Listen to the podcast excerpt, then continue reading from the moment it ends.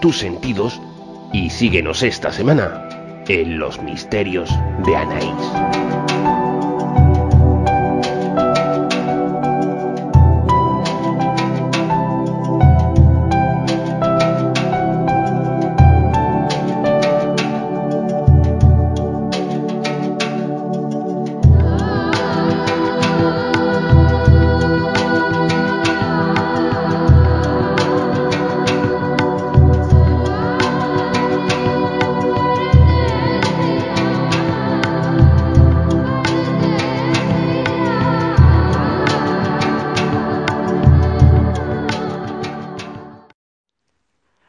Noches a todos, amigos del misterio. Bueno, buenas tardes, eh, buenos días, según desde el punto del mundo donde nos estéis escuchando.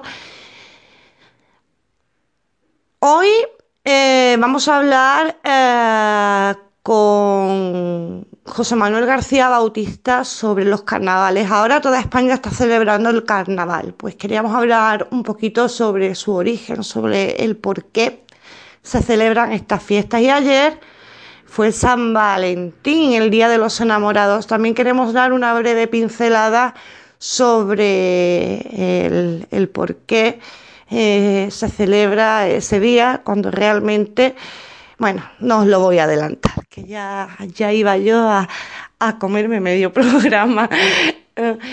os voy a tener que esperar un poquito.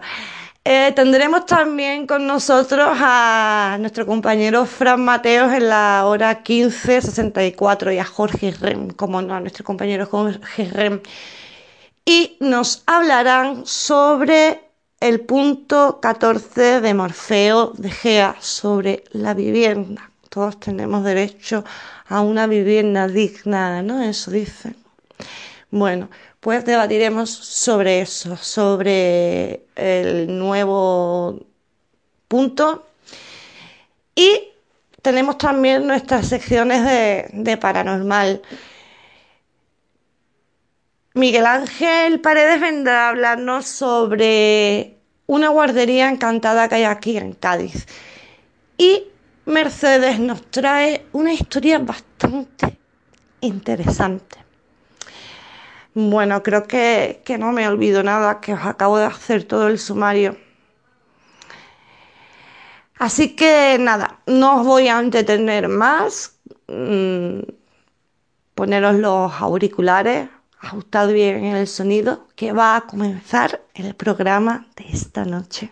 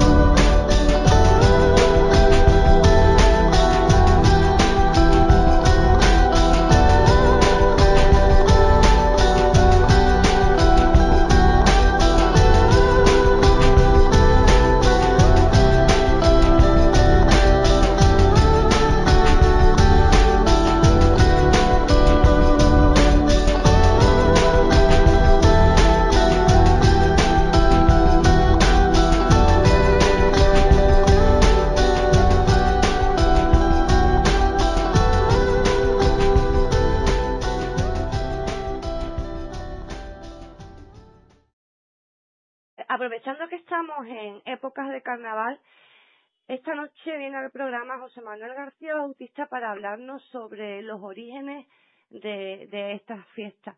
Eh, buenas noches, José Manuel, y bienvenido al programa. ¿Qué tal, amiga? Muy buenas noches. Eh, bueno, eh, ¿qué te iba a decir, José Manuel? Eh, el carnaval, tanto como la Navidad o San Juan, eh, mm, es un ritual pagano. Bueno, la Navidad la cogió la Iglesia Católica para, para su celebración, pero el carnaval eh, sigue siendo igual que Halloween, un ritual pagano. Eh, ¿Qué se celebra realmente en carnavales? Bueno, pues fíjate que como tantas otras tradiciones que evidentemente nos han ido llegando con el paso del tiempo, tradiciones reformadas en, en muchas de esas eh, ocasiones, pues nos encontramos algo que es importante. Y es que, evidentemente, las raíces del carnaval, pues evidentemente tienen una tradición y tienen un origen y una naturaleza pagana. El carnaval es el festejo de la carne. Antes, evidentemente, de llegar al miércoles de ceniza, que sabes que se inicia la cuaresma en esta tierra tan mariana nuestra que es Andalucía, y siendo esa última etapa precisamente eh, la de la cuaresma, la de la purificación antes de eh, ansiado solsticio de primavera, en el que se anuncia la etapa de la luz y se sale de la etapa de la oscuridad, de la tiniebla, el frío. Así a cosechas, los ciclos de cosechas, que en invierno pues eh, son de menos bonanza y en verano o en primavera, como te puedes imaginar, era cuando tenía su eclosión. También, evidentemente, el carnaval es un canto a la felicidad, al desenfreno, a las pasiones, a la fertilidad y a la ilusión. Y todo ello, pues hay que decir que eh, nos llega de esos ritos paganos a los cuales acertadamente y bien hacía referencias anteriormente, porque eh, el carnaval deriva pues de algo tan importante como las eh, todo lo que son las festividades o las fiestas en torno al dios romano Saturno. De ahí toma el nombre, las Saturnales, y con la llegada del cristianismo eh, se crea eh, una fiesta que solape precisamente a las Saturnales porque mm, tenía un carácter, unas connotaciones que no iban de acuerdo a la moral cristiana. Y de esa forma, bueno, pues mm, comienzan a sufrir una transformación las Saturnales, de llamarse carnaval, pues ese culto al dios pagano serviría para una despedida, una despedida de lo que es la ingesta de carne y mm, tener una vida disoluta para llegar a la antesala de la Semana Santa que sería la, la cuaresma. Estando en las Saturnales, en esa época de carnaval, pues casi todo permitido. Digo casi todo permitido porque se bebía, se comía, se disfrutaba del gesto y todo estaba amparado en el anonimato, fíjate qué curioso, de un disfraz o de una máscara. Se asimilaba, se tomaba, en este caso, una personalidad que o no era la nuestra o por el contrario, eh, pues eh, fíjate que nos encontramos mm, nos encontramos con algo tan curioso, con algo tan importante como nada más y nada menos que eh, esa esa negación del yo que es al fin y al cabo de lo que se trata también psicológicamente para abrazar un yo es decir, otra parte de esa psicología diferente y que no hace ni más ni menos que decirnos, que indicarnos que ese carnaval comienza y comienza el desenfreno. José Manuel, también se le rinde culto al dios Momo y al dios Val, ¿no? Efectivamente, bueno, ya entramos, fíjate, en tradiciones mucho más antiguas, en las cuales, como tú bien indicas, eh, en la tradición sumeria, en la tradición babilónica, es decir, todo lo que son antiguas tradiciones de, civilizaciones eh, antiguas, pues nos vamos a mm, ir directamente a esa parte en la que también eh, hay una representación, igual que las Saturnales, que Saturno tenía una parte importante en todo esto, pues em, eh, los romanos posiblemente lo asimilaron y mm, asimilaron esta tradición de otras más antiguas. El dios Momo, el dios Val, que en la, en la, en la antigua Sumeria y en la antigua Babilonia, pues también tenían eh, la equivalencia y también tenía el mismo significado que em, posteriormente tuvo pues nada más y nada menos que nuestro particular eh, Saturno.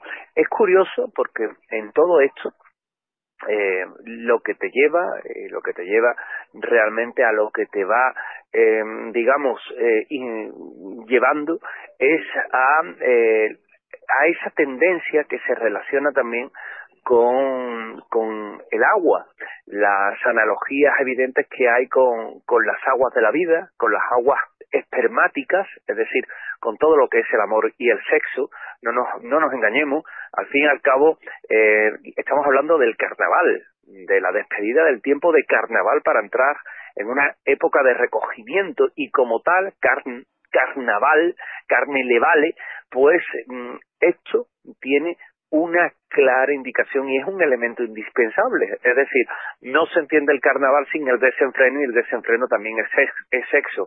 Por tanto, bueno, pues nos hacían sexuales.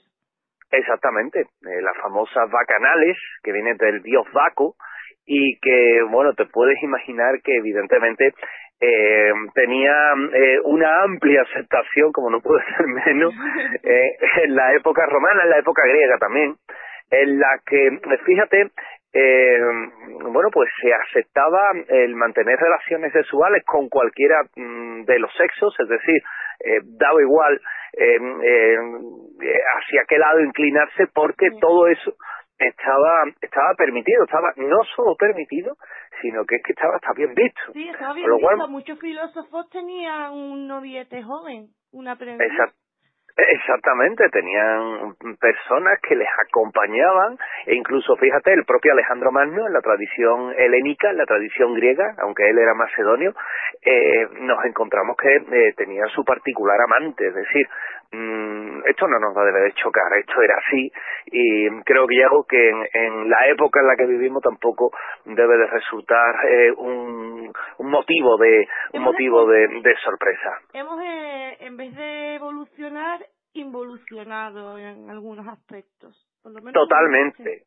Totalmente, hemos involucionado en ese aspecto, nos hemos, también he de decirte que eh, la tradición eh, religiosa hace que eh, las personas se escandalicen de determinados hechos que en una antigüedad eran normales, ¿verdad? Eh, fíjate que en, en la propia eh, festividad, en el propio festejo del carnaval, eh, como te comentaba antes, el anonimato, el anonimato que nos proporciona un disfraz para establecer una sátira, para establecer una ironía, para establecer una crítica social, que es al fin y al cabo también hoy día lo que representa el carnaval, pues es un elemento casi casi indispensable porque al lucir, al lucir una máscara, al cubrir nuestro rostro, la identidad del ser, de la persona, que es eh, viene a significar el yo de esa persona, es una analogía de lo que es el dormir a la conciencia. Dormir a la conciencia eh, de la falsa personalidad de lo que se quería ser y no se es o de lo que se quiere ser. Y el antifaz de la falsa personalidad impide y oculta, en este caso, la manifestación de lo que es la esencia de la persona. Incluso dentro del carnaval hay otros elementos indispensables que son lucir disfraces. El disfraz es una referencia al ego y a las variantes del yo psicológico y también se relacionan, fíjate, con, con otro tipo en este caso, de elementos que se establecieron analogía, por ejemplo, hay una muy curiosa que establece comparaciones con el huevo y la harina. El huevo y la harina que es imprescindible en muchas ocasiones para ser dulce y decían que los cascarones de huevo, por ejemplo, el cascarón dentro del carnaval es la esencia, el ego, lo llamativo, lo sugerente por lo que esconde, lo que lo superficial y la harina, la harina regada es el símbolo de la huella de la semilla hecha polvo. Así, hay un elemento que se da en algunos carnavales, que es la quema de un gigante de paja, que es la necesidad y simboliza la necesidad del ego en las llamas purificadoras. El fuego, ¿sabes? Siempre ha sido purificador y en este caso el carnaval, cuando llegamos al último día, está permitido para el consumo de carne, también del sexo, que también es carne, de otro tipo, y en este caso, el día después, siendo el miércoles es ceniza, cuando se consume hecho cenizas ese yo pluralizado y se comienza la purificación de la fiesta. del carnaval. El 14 de febrero fue miércoles de ceniza. Claro, el, el 14 de febrero, que será el próximo miércoles, es miércoles de ceniza, marca, esto sobre todo sabes que lo marca eh, los ciclos lunares, los ciclos lunares son los que nos van a dar eh, principalmente cuando se celebran festividades, festividades tan importantes como por ejemplo la Semana Santa. Y eh, de todo ello pues llega esa purificación, la purificación del alma, de ahí deriva el nombre de carne levare que es eliminar la carne, es decir, una clara simbología, una clara analogía a lo que es el cuerpo, el yo, el disfrute, la fiesta y todo ello amparado por algo tan importante y tan nuestro como es el carnaval. José Manuel, hay gente que dice que en carnavales las energías que se mueven son energías para, para el demonio, que son malas energías, que estamos. Bueno, fíjate que culto al, al demonio sin, sin que nos demos cuenta. Fíjate que, bueno, son tradiciones ya eh, cristianas, en este caso eh, te puedes imaginar que tiene poco de real y mucho de, eh, vamos a ver, mucho de tratar de eh, asustar al feligrés, al fiel que, eh, bueno, mm, trataban de mm, hacerlo huir un poco de todo lo que eran estas tradiciones, estos cultos, porque se supone que corrompían el espíritu. ¿Quién puede decir semejante barbaridad? Pues evidentemente a aquellos inquisidores, a aquellos viejos, en este caso, em, eh, legisladores a nivel religioso, que les interesaba que todos estos cultos paganos, todos estos cultos donde el desenfreno porque al fin y al cabo era eso y el frenesí se ponían de manifiesto, quedarán a un lado. ¿Por qué? Porque contravenían un poco los preceptos morales de la época, los preceptos morales que ellos trataban de representar y de esa forma, eh, bueno, pues nos vamos a encontrar que todo el carnaval se asociaba pues nada más y nada menos que a todo lo malo, el demonio, los cultos satánicos, el desenfreno para engendrar pues nada más y nada menos que eh, algo tan importante como al hijo del demonio en esa noche. Yo te puedo decir que esto todo, bueno, pues venía nada más y nada menos que de esa tradición, de esa eh, eh curiosa eh, eh, forma de entender el carnaval. Por una parte cerrada del cristianismo que no les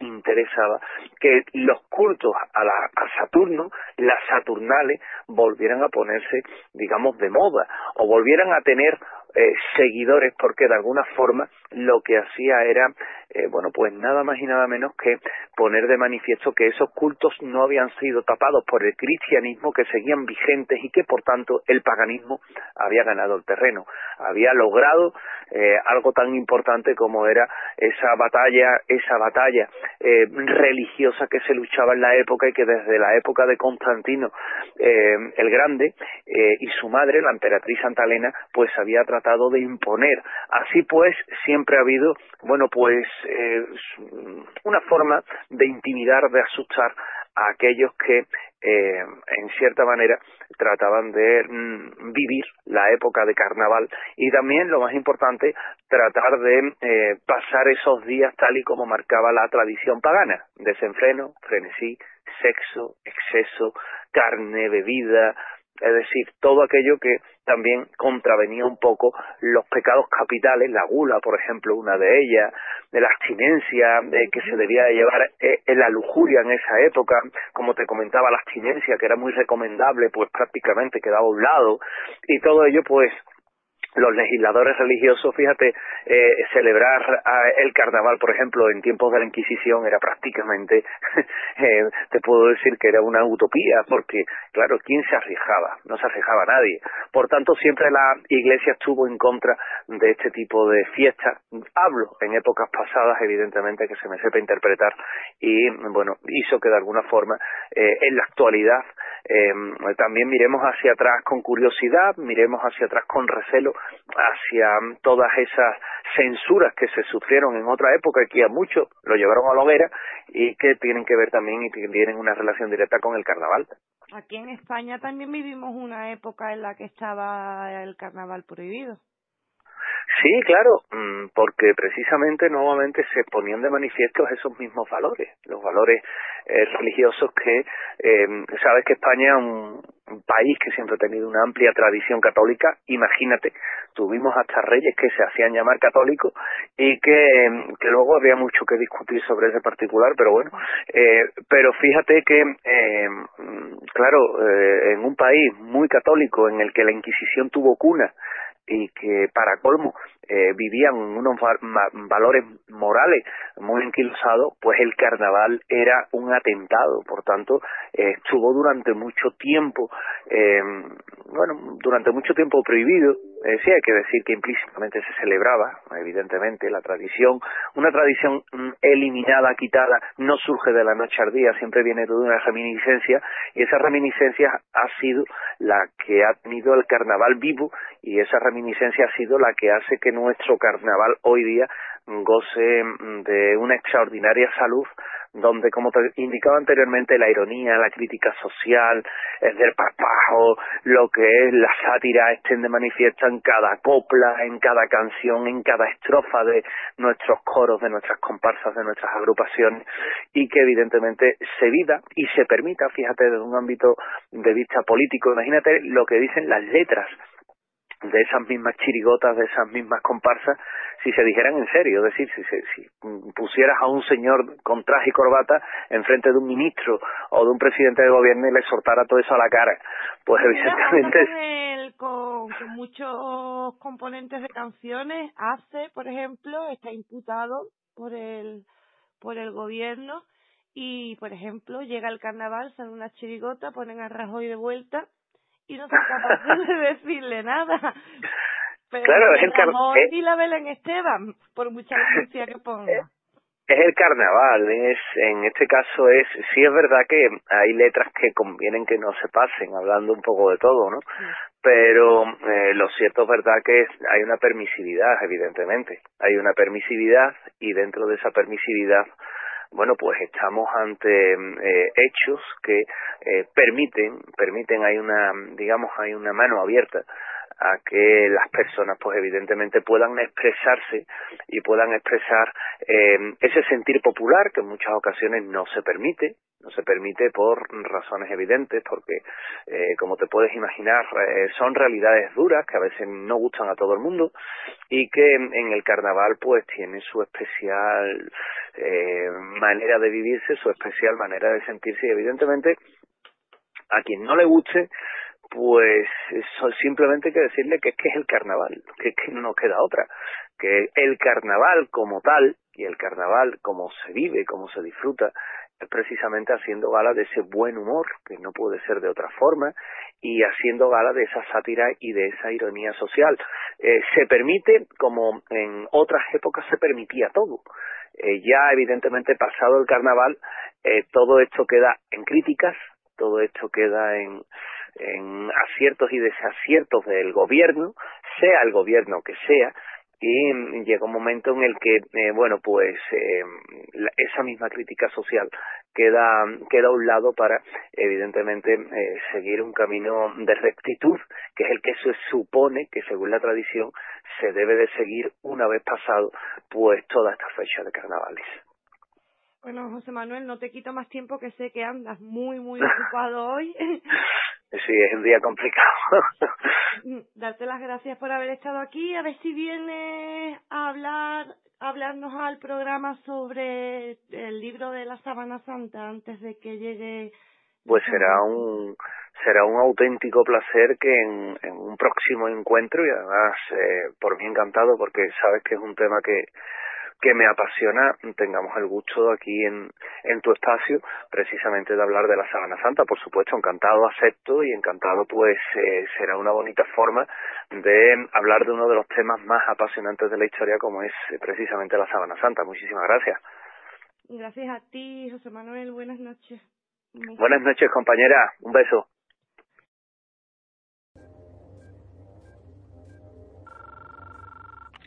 Sé que estáis ahí. Percibo vuestra presencia. Sé que tenéis miedo. Nos teméis a nosotros.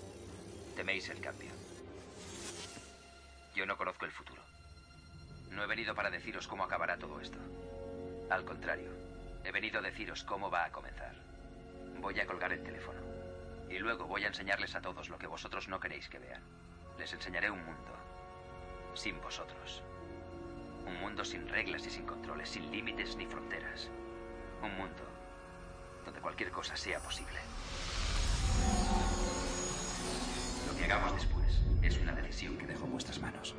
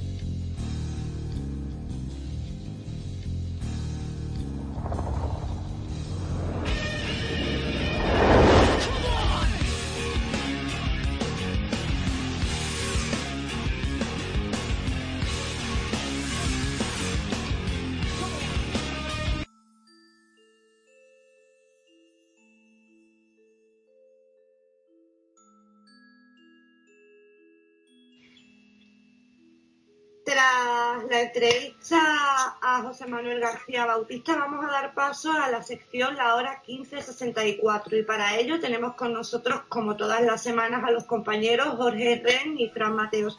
Buenas noches a los dos. Hola, buenas noches, Anabel. Buenas noches, Fran. Buenas noches, Anabel. Buenas noches, Fran. Buenas noches a todos. Hoy vamos a hablar del punto 14 de mi idea de Morfeo de Gea y dice lo siguiente. Todo humano tiene derecho de nacimiento a tener su espacio y vivienda, siendo otorgada una parcela de tierra en el momento de nacer de forma gratuita y los medios económicos para comenzar una vivienda en un futuro, depositados en una cuenta a nombre del recién nacido. Bueno, Frank, esto sería lo, ideal, pero a día de hoy es una utopía. Totalmente. Pero yo empezaría haciéndole una pregunta a la gente. ¿Quién es el dueño de la tierra? Todos. Claro. ¿Quién realmente es un sujeto, una nación o una corporación que sea dueña de la tierra?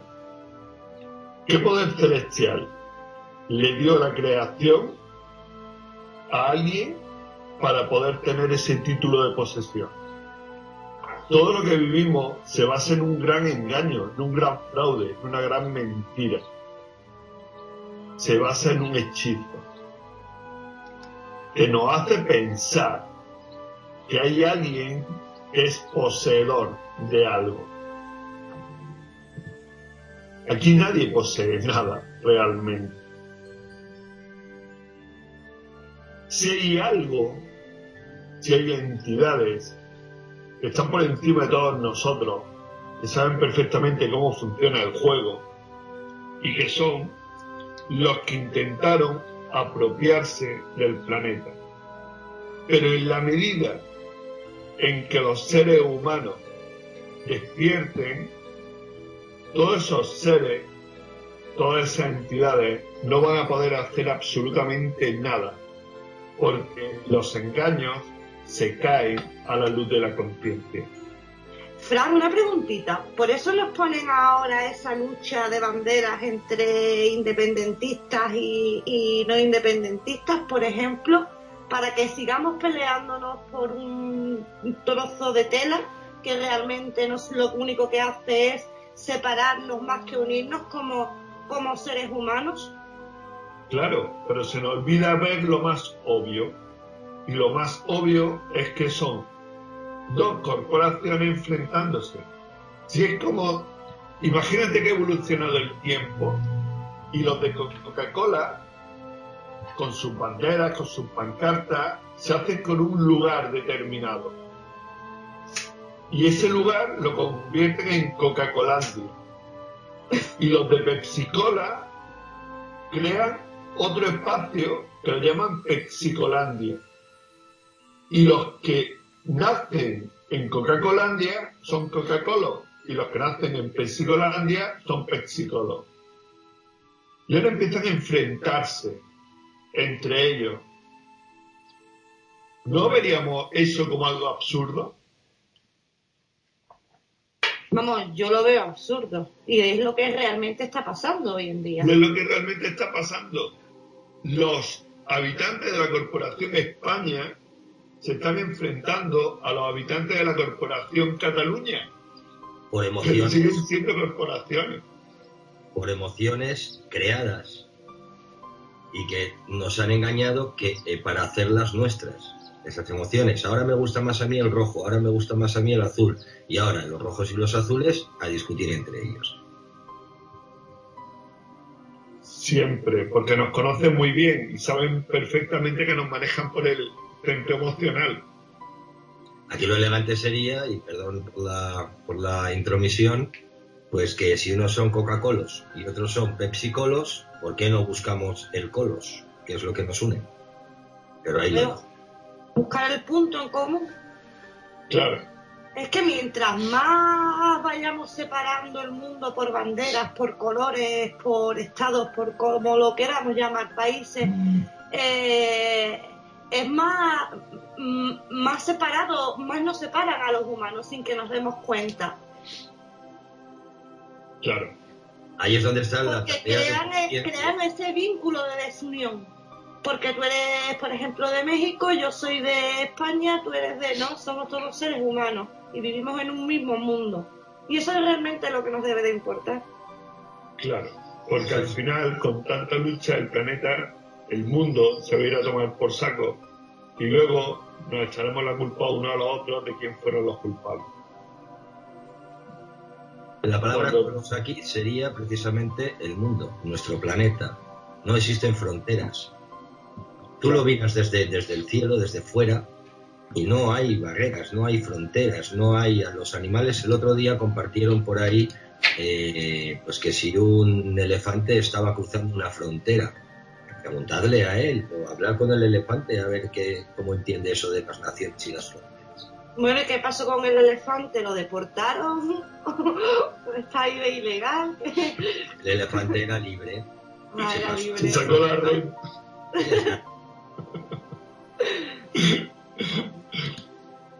bueno. ¿Cómo podríamos conseguir esto? Porque esto realmente es lo que a lo que todo ser humano por la ley natural creo que tiene derecho. Claro. Vamos a empezar a entender algo. A esta altura vemos como algo normal la compra y venta de la tierra.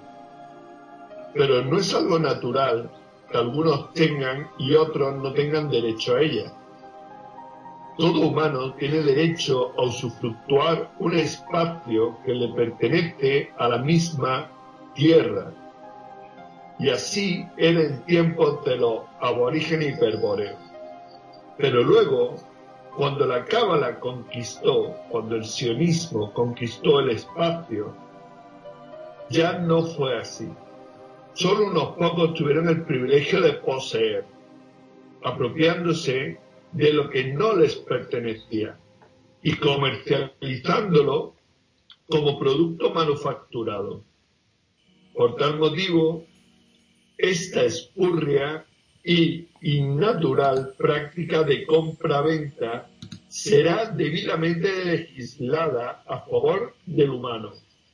comenzando por entregar al momento de nacer una parcela considerable de espacio y los medios para que puedan construir una vivienda digna. Un derecho inalienable reflejado en la Carta de las Naciones Unidas es que todo ser humano tiene derecho a la vivienda. Pues es simplemente poner en práctica ese derecho. ¿Por qué hasta ahora no se pone en práctica ese derecho? Porque para ello no somos seres humanos, somos números, somos un bono. Porque todo esto saldría de nuestro bono, ¿no? Eh, la parcela y, y los medios, el dinero para construir la vivienda, saldría de nuestro bono, ¿no? Cualquier cosa. Pero ten en cuenta lo siguiente, la tierra realmente no le pertenece a nadie. Ni siquiera habría que pagar.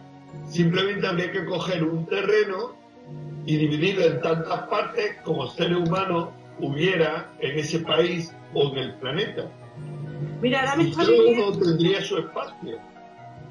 Ahora me está viniendo a mí una noticia que leí hace un año, sí o dos, en, en Facebook, tú sabes, en los grupos de una mujer que había decidido irse a, vivir en medio de un bosque, ¿vale?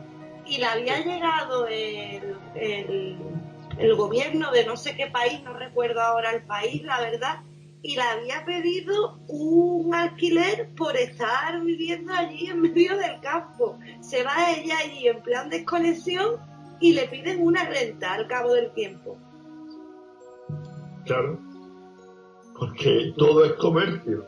Y si todo es comercio, o, hace los pasos adecuados que te sacan de su matrix comercio, o te van a coger donde quiera que estés, porque tú sigues siendo un muerto viviente, sigues siendo un esclavo del sistema.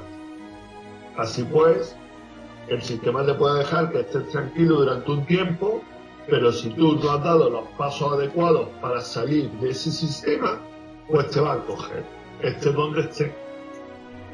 Pero eh, vamos a ver, ella allí no llegaba agua, allí no llegaba electricidad, no, tenía ningún tipo de suministro, vivía en medio, vamos, en una choza que ella se había construido en medio de, del bosque, que yo no sé por qué, qué tipo de impuestos le podían meter a esa señora. Para empezar hay que conocer de dónde viene esa propiedad o esa apropiación indebida eh, que fue allí por el año que atacaron, por 1200, eh, una cosa así, para no entrar así en cifras, eh, y contrastad un poquito el asunto de las bulas papales y de Bonifacio VIII, Honorio. Honorio III y Bonifacio VIII. Honorio III escribe el Grimorio y Bonifacio VIII es el que hace la bula, la primera bula, la una sample. Sigue, Jorge.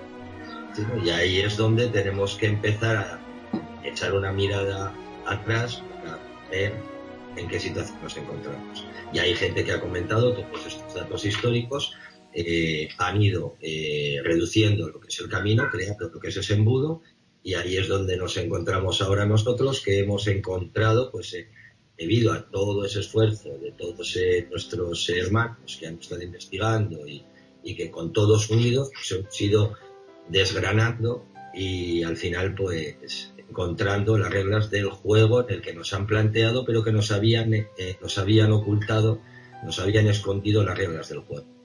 Han, han creado otras reglas del juego en base a sus reglas del juego, con lo cual era imposible poder jugar de tú a tú con ellos. Ellos son los que cambian las reglas y, pero ellos tienen sus normas. Nosotros lo que hemos encontrado son sus normas a lo de arriba para hablar de tú a tú. Hemos encontrado el fraude, esa es la palabra. El fraude, el engaño. Si estamos en donde estamos es porque nos han engañado. Nos hacen creer que poseemos las cosas cuando en realidad no somos propietarios ni de nosotros mismos, o sea que de nuestros hijos, como hemos hablado en otras ocasiones, ni por asomo. Para nosotros sí, encima nos enfadaremos y rebotaremos con lo que estamos comentando. Ahí va, ¿dónde va este? ¿Cómo no voy a ser yo el propietario de mi hijo? Bueno, pues después, eh, pues sus actos los conoceréis y creo que estamos en un canal en el que sois eh, muy o estáis muy sensibles porque estáis viviendo, viviendo en vuestras propias carnes pues se llevan a, tu creación, a tu hijo, porque eres un mal padre, porque no le has puesto la vacuna, porque y ahí es donde te encuentras con la indefensión, después viene la impotencia, después vienen las depresiones, después viene el un poquito más tarde pensaba que esto era de una manera, por eso utilizamos la palabra de creencias limitantes. Creemos que las cosas funcionan de una manera, pero después son de otra. Cuando la gente no conoce, comenta en los bares, es muy libre el comentario, pero no se ajusta a la realidad. Y los que conocen verdaderamente el problema, pues se encuentran solos. Aquí es donde nos encontramos, estamos hablando de la vivienda, de la propiedad, eh, bueno, pues vivienda, si no sois propietarios de vuestros propios hijos o no somos propietarios ni siquiera de nuestros propios hijos, ¿cómo vamos a ser propietarios de una vivienda?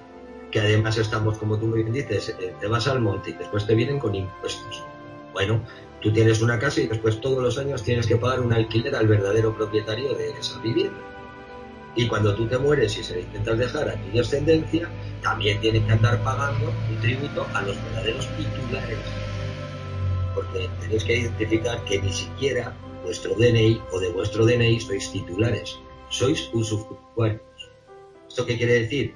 Que lo podéis poseer, pero no sois, estáis utilizando algo que no es vuestro, estaríais eh, y estáis cometiendo fraude dentro de lo que son sus reglas. Por eso mismo no tenemos ninguna salida. En el momento en el que vamos a intentar eh, dilucidar algo de este asunto en sus mal llamados tribunales de justicia, pues entonces nos daremos cuenta de que tarde malo nunca, que es lo que nos está pasando, ya tenemos datos históricos y recientes, pues con las hipotecas que los bancos titulizaron, que todo está relacionado. Pero quizás esté avanzando también demasiado en punto.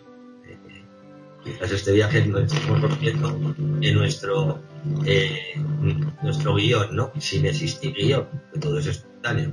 Pero, Fran, perdona, era por dar así unos pequeños apuntes. No, no, genial, porque eh, me viene bien para explicar lo siguiente.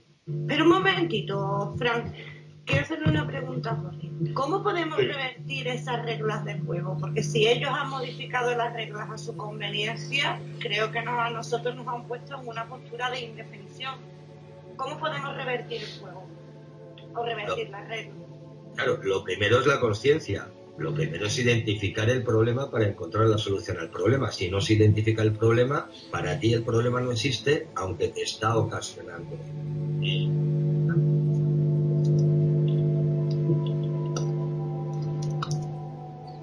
estoy viviendo con mucho retorno. No sé si es algún micrófono por ahí. Perdonad, ¿eh? Sí, eh. hay un problemilla de sonido, no sé. Quizás a lo mejor apagando los micrófonos cuando no, hablamos, a lo mejor se, solucionar. Ahora está mejor. Entonces, eh, la, primera, la primera postura es la conciencia, identificar el problema, localizar las soluciones a ese problema y tomar el control, actuar. Este es el 2018, es el año de actuar, pero en base a un conocimiento, en base que ese conocimiento, no solo el conocimiento te va a brindar la oportunidad de, a lo mejor en un futuro próximo, cuando la gente ya se vaya enterando y ya sea voz populi, entonces eh, el camino resultará muchísimo más sencillo, ¿no? Sobre todo el identificar el fraude, porque esto es como un síndrome de Estocolmo en el que eh, estamos inmersos y no lo podemos identificar tenemos una alienación mental, tenemos unas creencias limitantes que las, las tenemos que identificar. No podemos negar a la primera cosas sin haber contrastado absolutamente nada. Contrastar todo lo que digamos, absolutamente todo. Pero cuando lo estamos afirmando, por algo será. ¿eh? Pero no os quedéis con que esa afirmación. Contrastadlo e ir mirando e ir, cada uno tiene que ir encontrando eh, las piezas de su propio puzzle para al final poder tener eh, ese puzzle ¿Qué ocurre? Pues que nos tienen, que no tenemos tiempo, nos tienen entretenidos. Si no es con la televisión, es con el trabajo, o con los problemas, o con la eh, deuda odiosa, o con lo que ocurre a nivel internacional. ya conocemos también sus técnicas, 11 de septiembre, 11M, no sé. Todo consiste en, pensar que tú eres el propietario de la cuenta tuya del banco también y resulta que si te ponen una multa te meten la mano en el bolsillo, te meten la mano ahí directamente en esa cuenta y el director de tu banco, así es como protege tu dinero, pero tú crees que es tu dinero. Cuando la gente no sabe que en el momento en el que tú depositas lo que tú te crees que son, que es tu dinero, es que fijaros la cantidad de mentiras para el que sepa un poco, la cantidad de palabras juntas eh, que no tienen el verdadero significado. Entonces, si estamos en un mundo de mentira y utilizamos palabras de mentira, ¿qué es lo que tenemos y obtenemos para el servicio? Mentiras. Entonces esto es el, mundo de la mentira, el mundo de la oscuridad, el mundo de... Pues, cuando identificas todo eso, entonces es cuando ya puedes seguir el camino en este laberinto, pero yo creo que ya estamos algunos que estamos dejando unas miguitas y que únicamente consiste en seguir esas miguitas, pero cuando uno tiene la conciencia.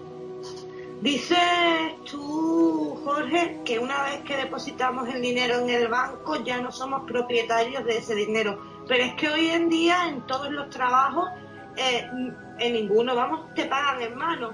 En todos te piden un número de cuenta para depositar lo que es tu dinero en el banco. Tú realmente el dinero no lo ves. Claro, primero el dinero son notas promisorias, son pagarés, no tiene ninguna validez.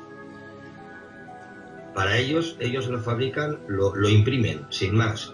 ¿Y desde dónde lo imprimen? Desde el momento en el que nosotros firmamos, ponemos nuestro autógrafo en una nota promisoria que adquiere un valor y nosotros le estamos dando el valor de esa cifra con nuestro autógrafo. Ellos son los que poseen siempre todo. El dinero en realidad no existe, lo creamos nosotros, nosotros somos el crédito. Ellos lo que hacen es gestionar deuda, seguir en fraude, deuda con deuda, y seguiremos teniendo deuda. Así es, que es impagable lo que tenemos. La gente lo está avisando desde hace cantidad de años. Pero como en la televisión dicen que España va bien y que está mejorando y tal, pero vamos a ver si cada día que pasa, cada hora que pasa, la deuda va creciendo. Pero la gente todavía no ha entendido eso. ¿Dónde están los profesionales de, eh, de económicas? ¿Y dónde estuvieron antes de que ocurriera todo esto para poder identificar lo que se nos venía encima?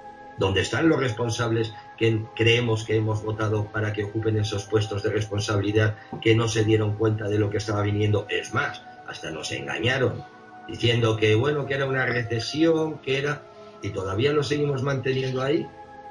Y estos son los jefes de la gente que está en los ministerios y que están cumpliendo sus órdenes y que sin darse cuenta están aplicando lo que son sus estrategias para seguir esclavizando cada día más a sus propios hermanos, familiares, pero claro, ellos son de otra casta, son funcionarios y tienen que ir enfadados ya todos los días en lugar de cumplir con su trabajo como debería de ser porque algo vocacional hay. De acuerdo que también es un poco un salvavidas, ¿no? Oye, yo no quiero entrar en lo privado, prefiero lo seguro.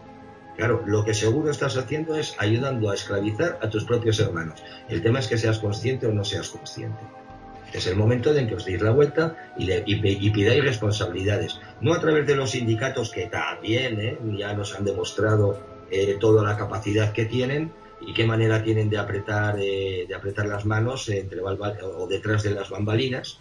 Entonces, pues, quizás se me han caído demasiadas cosas, ¿no? Para un tema tan concreto como el que estamos tratando, pero es que todo está relacionado ni es nuestro dinero, nosotros creamos ese dinero en el momento en que se lo das al banco ya se lo has dado a él.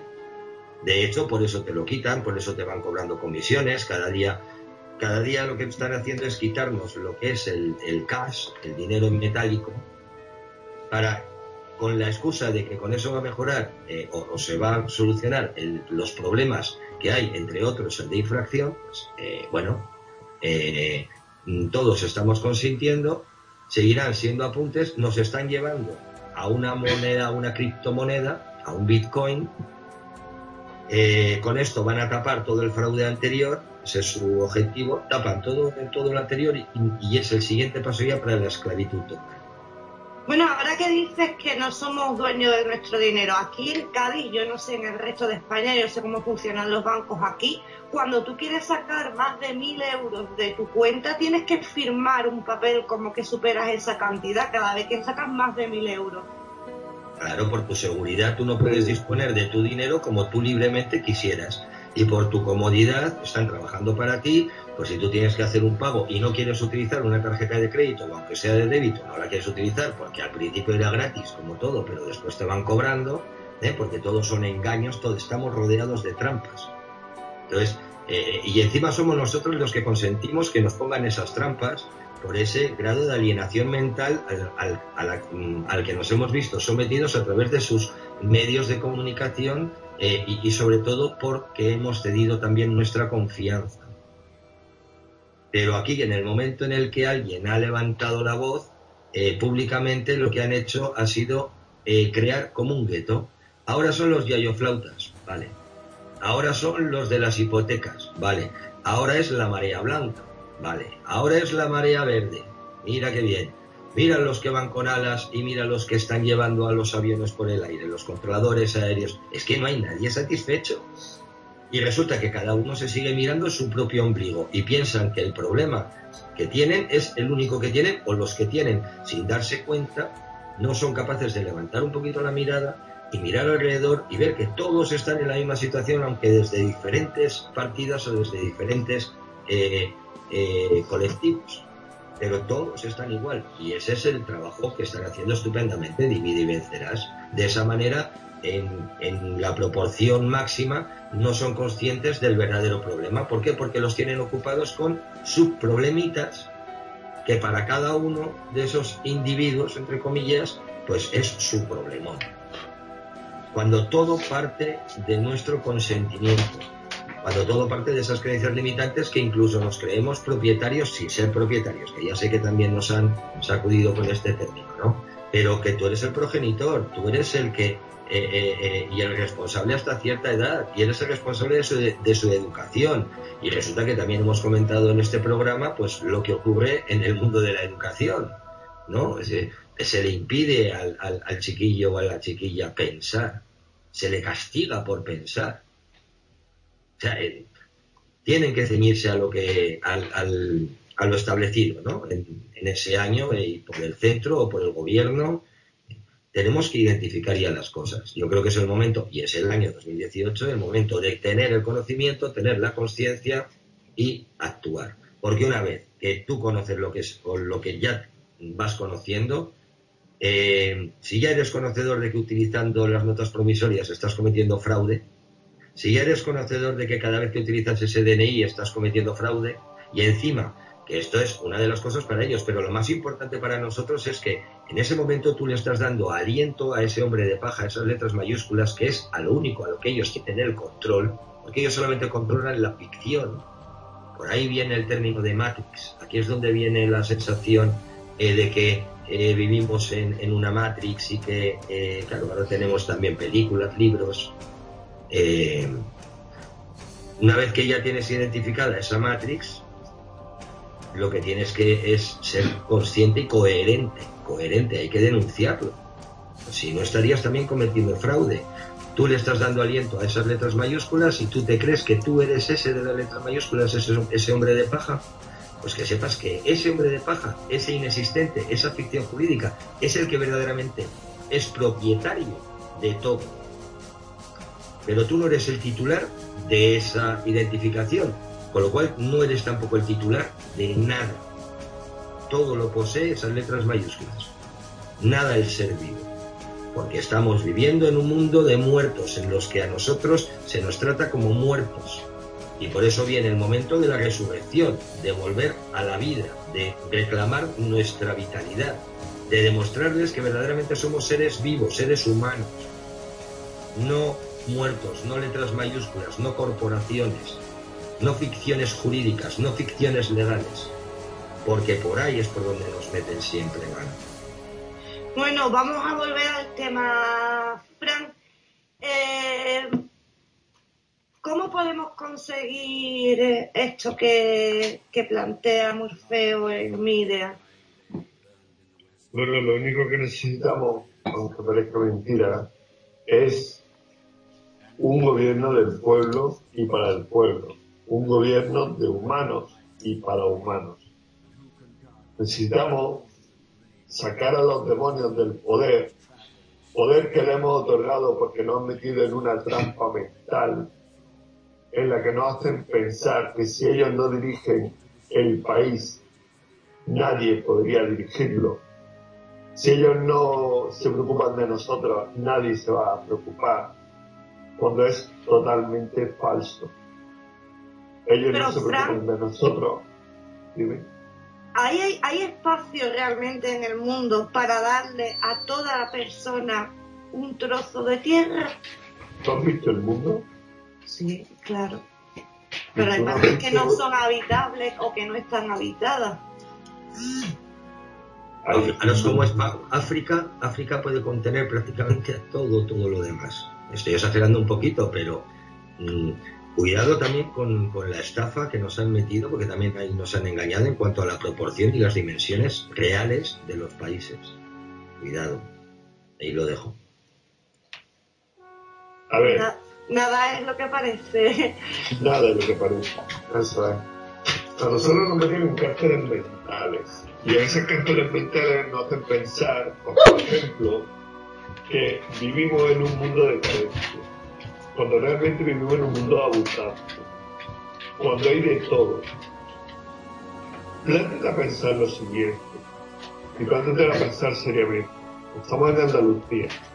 En Andalucía hay un montón de tierra utilizada por olivos. ¿Dónde va el aceite de todos esos olivos? ¿Son para consumo realmente en España?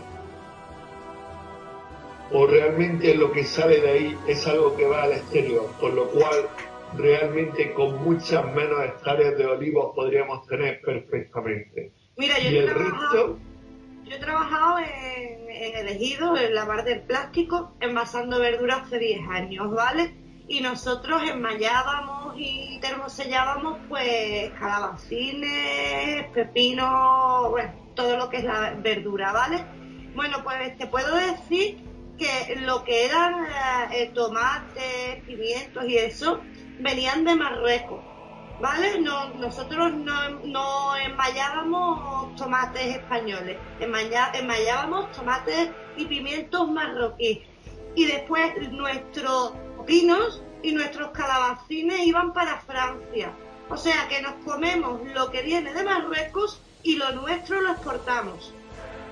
Y te lo digo que yo he trabajado en una fábrica. Claro, porque todo es comercio. Porque nos quieren meter ahí, nos quieren meter en un estado de carencia. Pero, si hay lugares donde el producto de la tierra se destruye para seguir creando ese estado de carencia.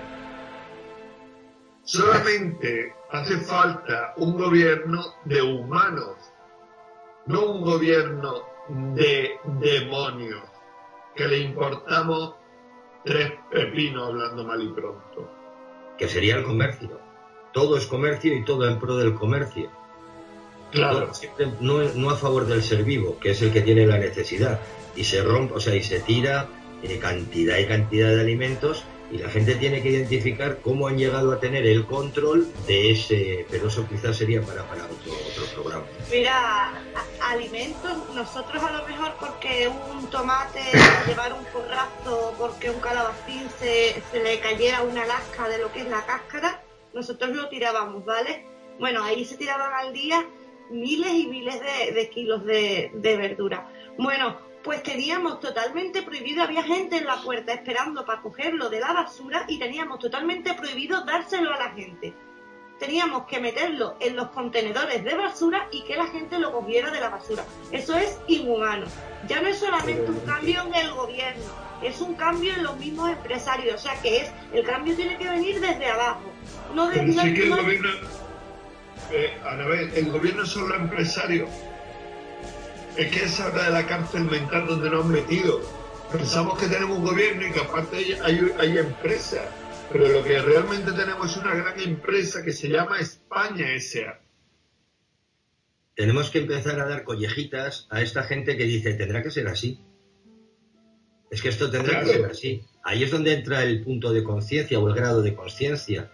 Pues no, no, chiquito, no, chiquita, esto no tendrá que ser así o esos que dicen los que vengan detrás que apechuguen, tranquilo, que lo vas a ver, lo vas a vivir y lo vas a notar y entonces no te darás cuenta de lo que acabas de hacer, que eso es lo que ellos quieren, esa inactitud, esa, eh, esa pasividad que tiene la gente o esa necedad.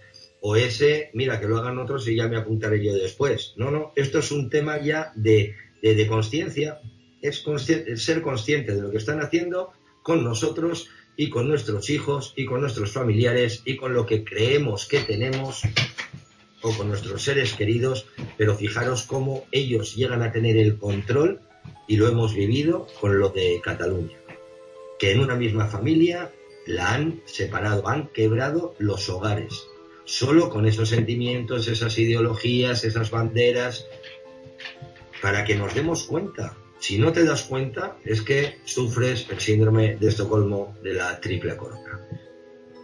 Totalmente. Entonces, ¿cuál es la base para que todo el mundo pueda tener un trozo de tierra y una vivienda? Pues te lo voy a decir muy claro. En Rusia, Putin declaró que todo habitante de Rusia tiene derecho a tener un trozo de tierra y una vivienda. ¿Qué pasa? ¿Que el resto de los países no lo pueden hacer? ¿Y se está cumpliendo? Pues claro que se está cumpliendo.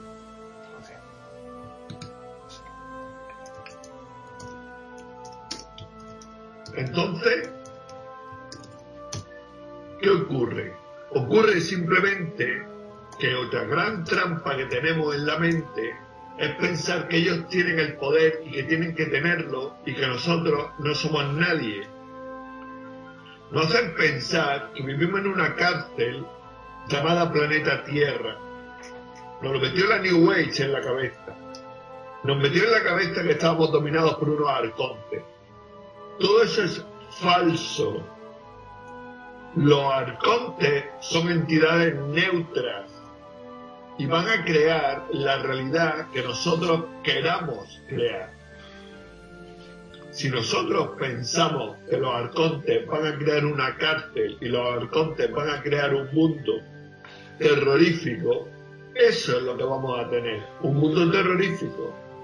Pero si nosotros empezáramos a pensar conscientemente que los arcontes solo son constructores que van a crear la realidad que nosotros queramos crear. Entonces nos pondríamos a crear un mundo mejor, pero no lo entendemos, porque estamos totalmente hechizados y pensamos, obnubilados ante la televisión, que no podemos hacer nada. Creamos con la mente, ¿verdad, Frank? Creamos con la mente a través de la glándula pineal. Y ejecutamos. Que es la que transmite una energía al exterior. Y como dice Jorge, con nuestro hecho anclamos el pasado y con nuestras elecciones decidimos nuestro futuro. Son nuestras elecciones las que definen el futuro. ¿A qué esperamos a definir nuestro futuro? ¿A qué esperamos elegir? ¿Qué queremos? ¿Un mundo de esclavitud, un mundo de libertad? ¿Qué queremos para nuestro hijo? ¿Un mundo de esclavitud, un mundo de libertad? Fortitudina Vincimus. Yo quiero ser libre. Yo quiero que mis hijos sean libres, que mis nietos sean libres. Y pues quiero si que la humanidad en libres, general sea libre. Si queremos ser libres, si queremos que la humanidad sea libre, pensemos que somos libres y crearemos esa realidad en la que somos libres. Porque cada vez seremos más los que pensaremos que somos libres. Y ellos no podrán hacer absolutamente nada. Porque los que sostienen esta gran mentira somos nosotros, con nuestro pensamiento de que esto es lo que hay y otra vez nos tocará otra cosa. Y como encima son muy listos y nos crearon la reencarnación como para hacernos pensar que ya vendría otra oportunidad de vivir mejor, pues ahí caímos nosotros también como tontos a través de la New Age pensando que existía algo llamado reencarnación. Bueno, cuando eh, todo es un momento. Para, para vivir ahí algo, una vida mejor o también nos asustan con las ruedas del karma. Claro. Y te, te- te anuncian un castigo. No puede existir ese castigo mientras que tú seas inconsciente. Ellos son los que van a tener ese castigo porque ellos actúan desde la conciencia. Ellos hacen el mal desde la conciencia. Ese es el auténtico mal.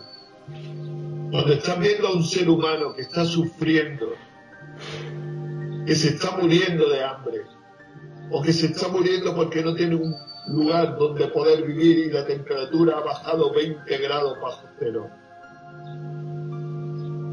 Eso es lo que se crea un karma. Fijaros cómo está todo relacionado. ¿Dónde está el mal? Nos han engañado, nos hacen creer que somos los propietarios de nuestras viviendas, nos hacen creer que somos propietarios de nuestros hijos, no propietarios, hasta responsables, o, por lo menos los progenitores. Es que nos llegan hasta eso. Tenéis que, eh, identificar quiénes son los bancos, eh, qué, mm, qué papel juegan en todo esto, que son los rescatados antes que la población, que son los que están gestionando las propiedades de la triple corona y que están creando para el tema, el tema de lo de la vivienda, el tema de lo de, eh, las necesidades básicas cubiertas, el tema de los impuestos con los que te vienen y te agravian las necesidades básicas, electricidad, agua, agua, que ya hay propietarios del agua. Te están cobrando hasta por el aire que respiras. Ahí va, qué barbaridad has dicho, Jorge Rem. Qué barbaridad acabas de decir que te cobran por el aire. Bueno, pues mirad a ver qué es el protocolo de Kioto, mirad a ver si nos cobran por el CO2. Y si el CO2 es una pequeña parte de ese aire que respiramos, lo que llamamos aire, ¿eh? pues decidme si no es una manera de encubrir que te cobren una cosa, porque es lo mismo que si te están cobrando, si, te estuvieran cobrando por el oxígeno, que además habéis creo que todo el mundo sabrá que es la menor cantidad de lo que hace. Pero te cobran por el CO2. Es decir, te están cobrando por lo que estás respirando, pero a través de lo que tú contaminas. Y después vemos cómo eh, actúan los países que incluso crean esta eh, idea de protección, eh, pero en definitiva un impuesto, pues son al final los que no cumplen con esas historias y después bueno después entre ellos tienen unos cacao porque se compran hay algunos países que superan las cuotas y le compran a otros países. Tienen ahí ellos uno, unas historias con, eso lo que iba a comentar. con el impuesto del CO2. Entre ellos los que más consumen, hay otros que consumen menos, le compran la parte diferencial, o sea, la diferencia para ellos entrar en el, en el cupo. Pero es que ni eso tampoco, porque si ya hemos descubierto que todo está en, en bancarrota, eh, este es el mensaje, de todas maneras, que sí que, quisiera que se, que, se recogiera. Esta gente ya está saliendo corriendo. La gente eh, em, que no dispone de esta información es porque están enganchados a una televisión y a unas noticias falsas. Ellos son los que controlan esos medios de comunicación masivos, con lo cual ahí nunca vas a escuchar nada de lo que nosotros estamos comentando. Y otros, ¿eh? y otros, que somos, somos muchos los que ya estamos actuando y los que estamos hablando de estos temas y de otros temas. Además, si te das cuenta, ves el telediario de, tele, de Telecinco, ves el Antena 3 y ves el de la primera y son las mismas noticias. Las mismas noticias que cambian el orden, pero prácticamente es la misma información en todos los canales. solo hay seis agencias de información y habrá que preguntar a los que se consideran ahora profesionales qué es lo que verdaderamente están haciendo. Si están haciendo verdaderamente una labor de periodismo o si lo único que hacen es un copia-pega según lo que me llega aquí del telefax, ¿eh? de, de, Reuters o de Agencia F o de Europa Press. Europa Press, pues estas, lo que son noticias ya creadas. Pero eso es lo que nos encontramos que nuestros hermanos están alienados y todavía no se han dado cuenta. Y eso que están sufriendo las consecuencias. Y algunos están pasando verdaderos problemas e incluso algunos toman la decisión de apagar la luz, de quitarse de en medio, porque no lo pueden soportar. Porque todavía no han identificado. Si la gente tomara la acción, en lugar de, tomar esa eh, decisión errónea, en lugar de hacerles el trabajo para ellos, porque ya estamos viendo que su mensaje es que los abuelitos que ya se vayan quitando de medio y que se vayan muriendo porque es una carga para el resto. Mañana todos seremos abuelitos si nos dejan. Parece ser que seríamos sus abuelitos. Ellos van a por la juventud, tenemos que darnos cuenta. Son ellos después los que van a ir creando las cosas. Nosotros los de nuestra generación somos los responsables de lo que les dejamos a los de atrás, no con nuestro voto, que es lo que nos estamos dando cuenta, sino con nuestros actos. Además, tenemos que darnos cuenta que los ancianos y, los niños tienen en común que son personas bastante susceptibles. Entonces ellos ven ese mensaje, escuchan ese mensaje y hasta crean un sentimiento de culpa eh, eh, en esa persona. Y realmente eh, los ancianos, muchísimos ancianos, muchísimos abuelos en este país son los que están manteniendo a, a, a la familia. Realmente si ese anciano muriera, no te quiero yo ni contar cómo lo iban a pasar los miembros de la familia cuando nos dispusieran del sueldo, que es lo que le, da el sustento y lo que le permite pagar lo que son las facturas, el alquiler y todas esas cosas. Y no solo eso, el anciano es el que ha acumulado la sabiduría de una vida de experiencia. La transmisión del anciano al niño de su conocimiento es un avance evolutivo para el niño. Y sin embargo lo que están haciendo es cortarlo, es sacar a los ancianos de sus casas, de sus familias y llevarlos apartados a otro lugar para que no estorben a la familia. Cuando de toda la vida, cuando éramos hiperbóreos, cuando realmente éramos seres humanos, las familias compartían desde el nacimiento hasta la desconexión. ¿Cuántos abuelos tenemos cuidando a los chiquillos? ¿Cuántos abuelos tenemos cuidando a los chiquillos? ¿Cuánta gente joven está viviendo en casa de los padres?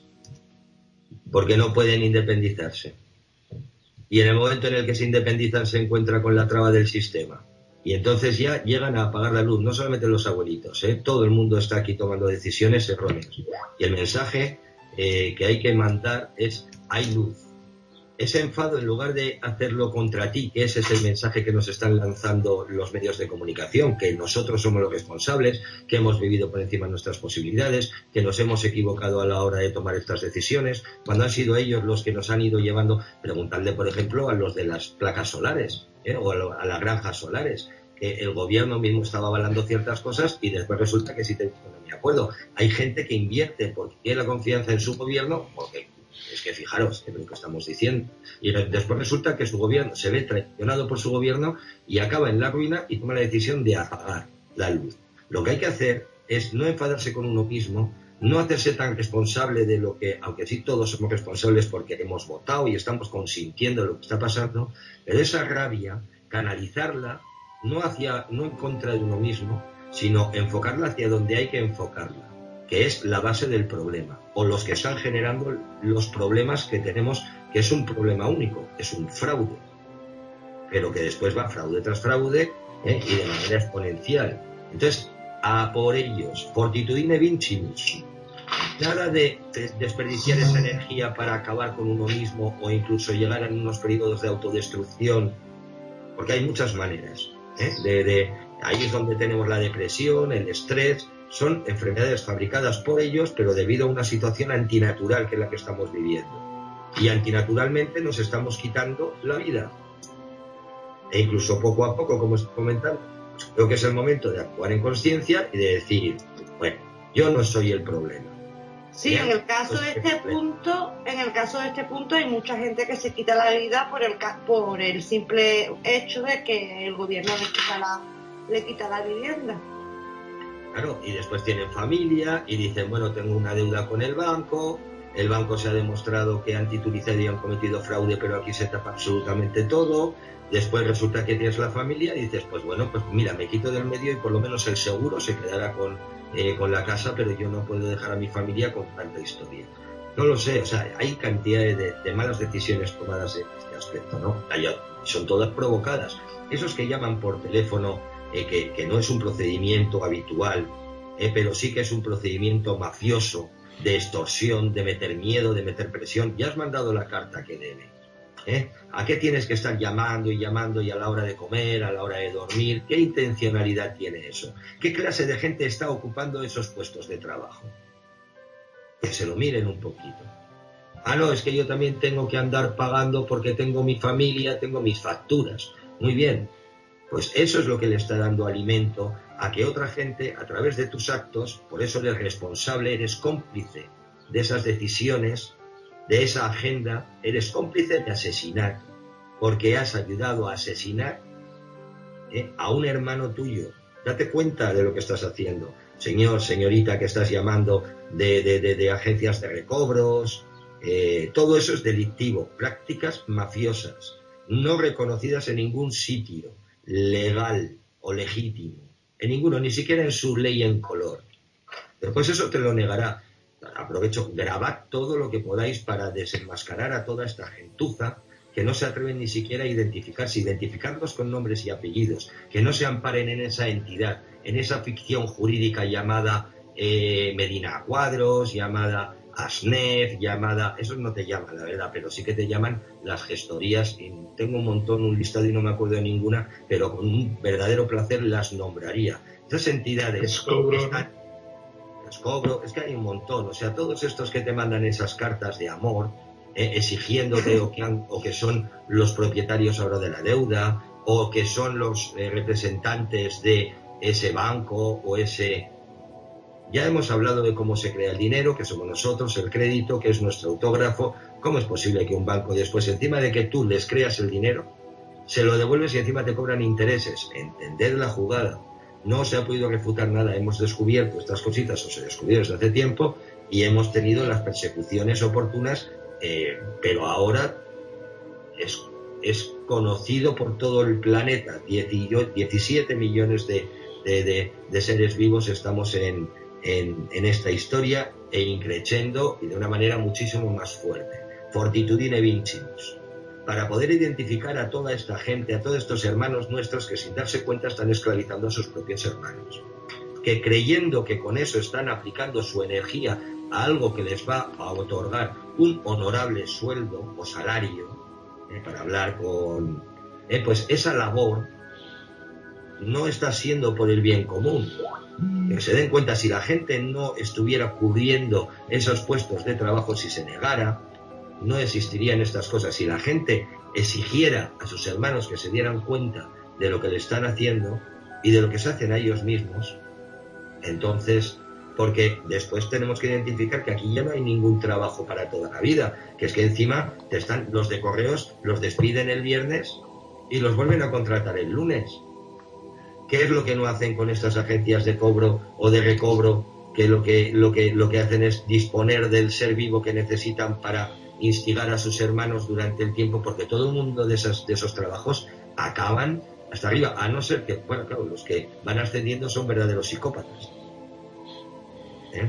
Esos son verdaderos psicópatas y a cada uno le llegará su, su San Martín, ¿no? Pero tomar la decisión de aplicar esa energía en investigar, en no creer nada de lo que estamos diciendo, en contrastar las, en contrastar las cosas, en levantar la cabeza y mirar a vuestro alrededor, no toméis esa decisión, en encauzar esa energía para defenderos, para trasladar el mensaje y dar oportunidad a otros hermanos porque somos no combatientes y no, y no beligerantes. También disponemos de unas herramientas, pero esas herramientas para poderlas utilizar hay que tener conciencia y conocimiento. Eh, y esto no es, ya tengo el conocimiento, ya está, ya lo sé todo. No, no.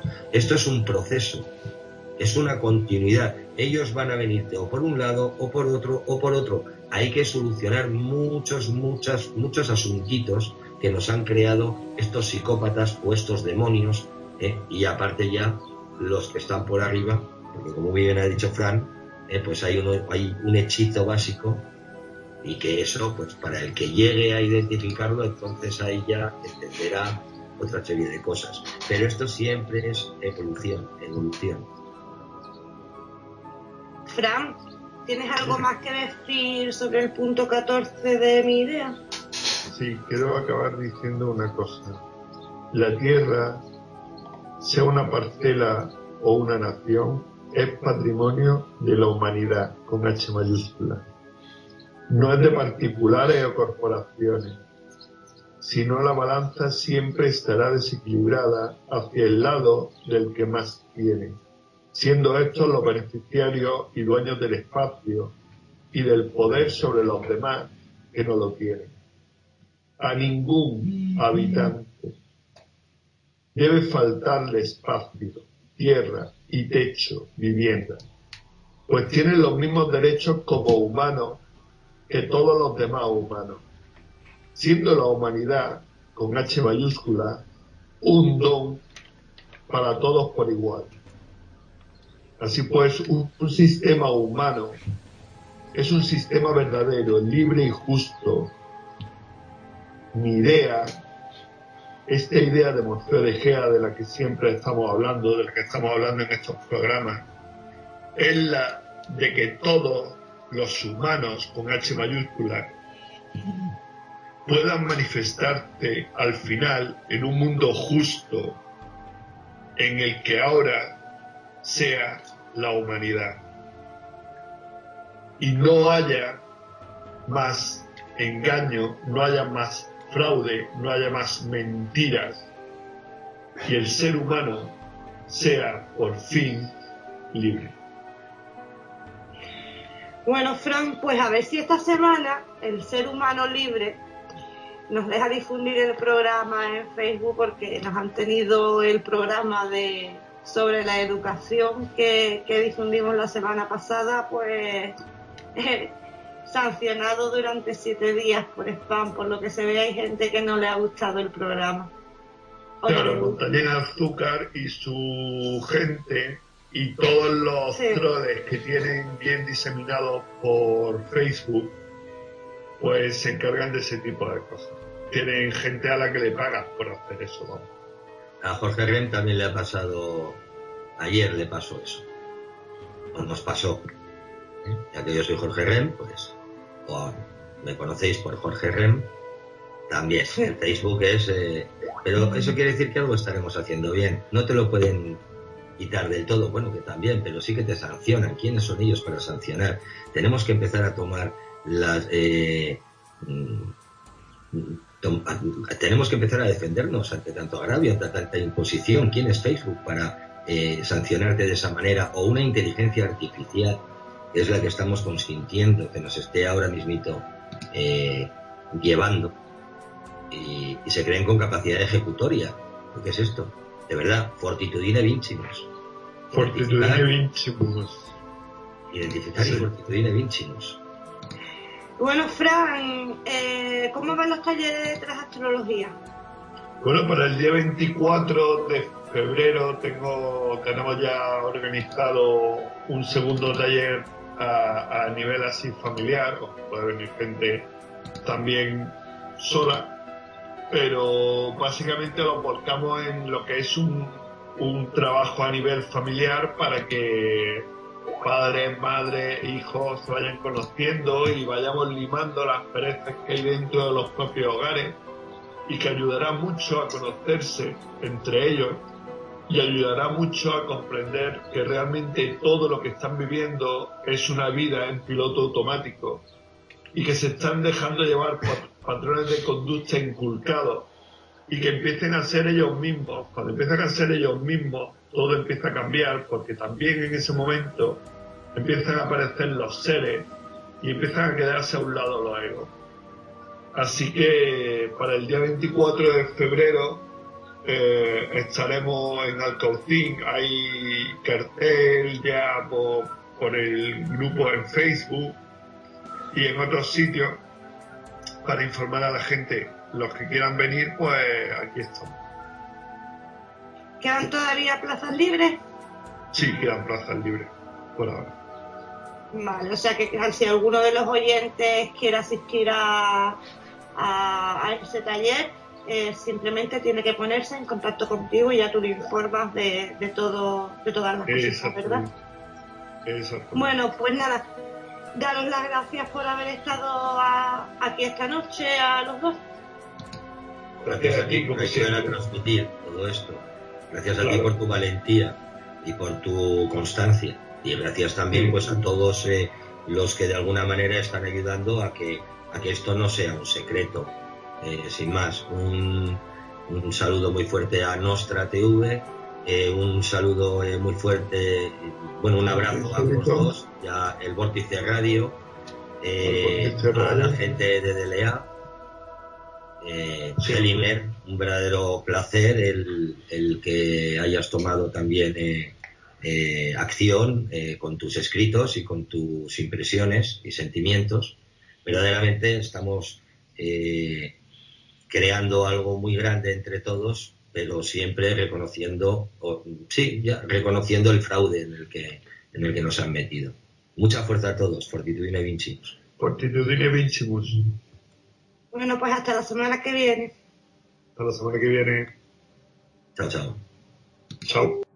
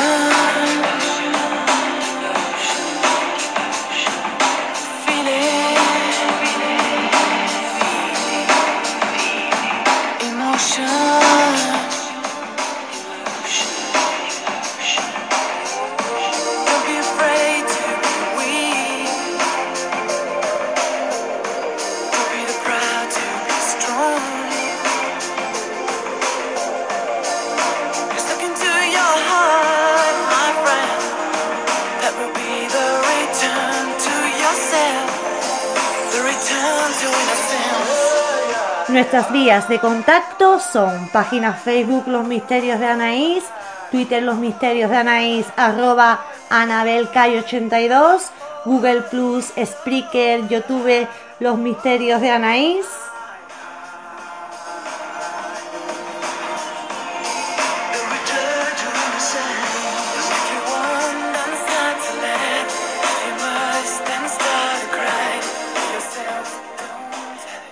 Además, siempre podéis encontrarme en mi blog anareyesitewordpress.com.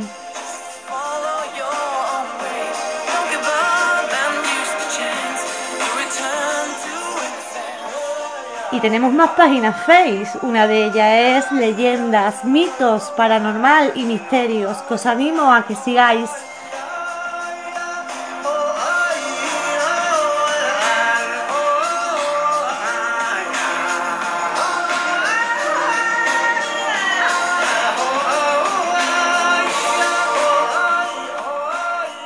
Además, tenemos muchos grupos. Tenemos Conspiraciones 3.0, Los Misterios de Anaís en mayúsculas, que es más grande. Los Misterios de Anaís en minúscula, que es más pequeño.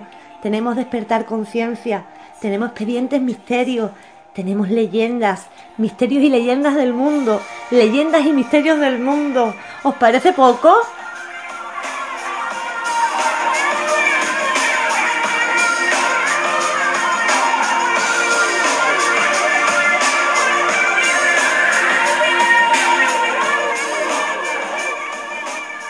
Deciros también que estamos en el canal Misterios de iVox y que los jueves nos retransmite en Edenex, la radio del misterio.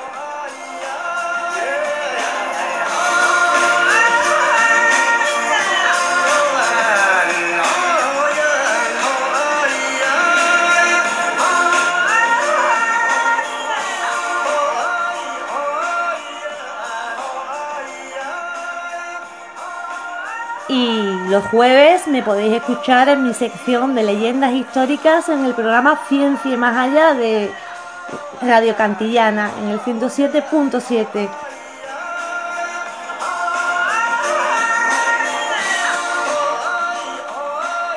Y por supuesto nos podéis escuchar en iTunes y ahora aquí en la plataforma iVox.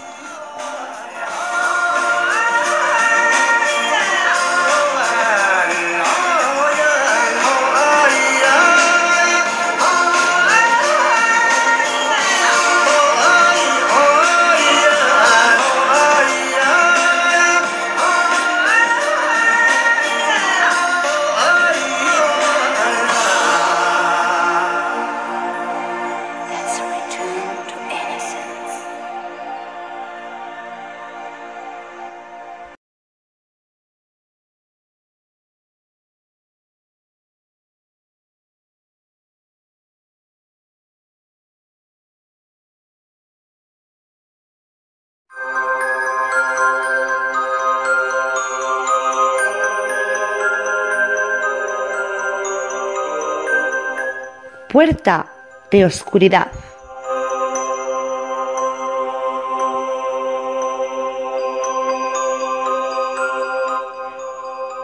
Hace un tiempo iba caminando por el barrio y me adentré en un viejo sanatorio abandonado. Esta tarde gris no tenía nada que hacer. Me habían despedido a causa de la crisis. Reducción de personal, me dijeron. Estaba un tanto melancólico y pensé que investigar en aquel sitio me animaría un poco. Pasé por los alrededores haciendo fotos y demás. En esos días una idea me rondaba por la mente, la de escribir. Me decidí a refugiarme de mi tristeza en algo que me gustara y me sintiera más realizado como persona. Así que me senté frente al umbral de la vieja puerta del hospital y escribí un relato en el móvil titulado Puerta de Oscuridad.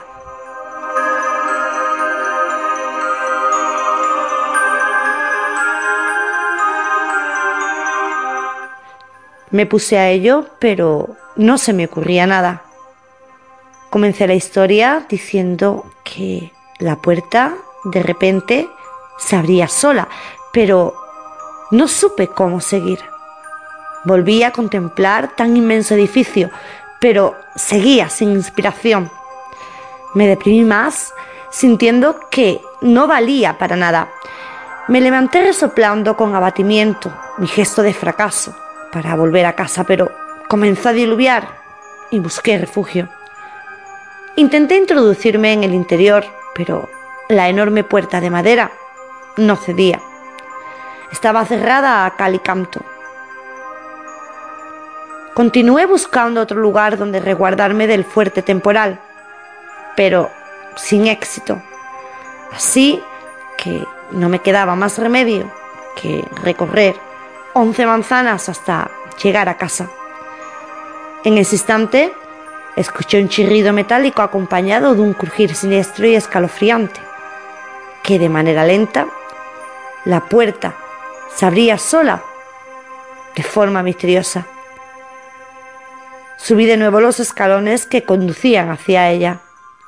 Entré al viejo sanatorio y, antes de cerrar la puerta, me fijé en que las cerraduras estaban bien. Por lo tanto pensé que habría otra persona conmigo dentro y me quiso ayudar a resguardarme del temporal. Pero... ¿Quién?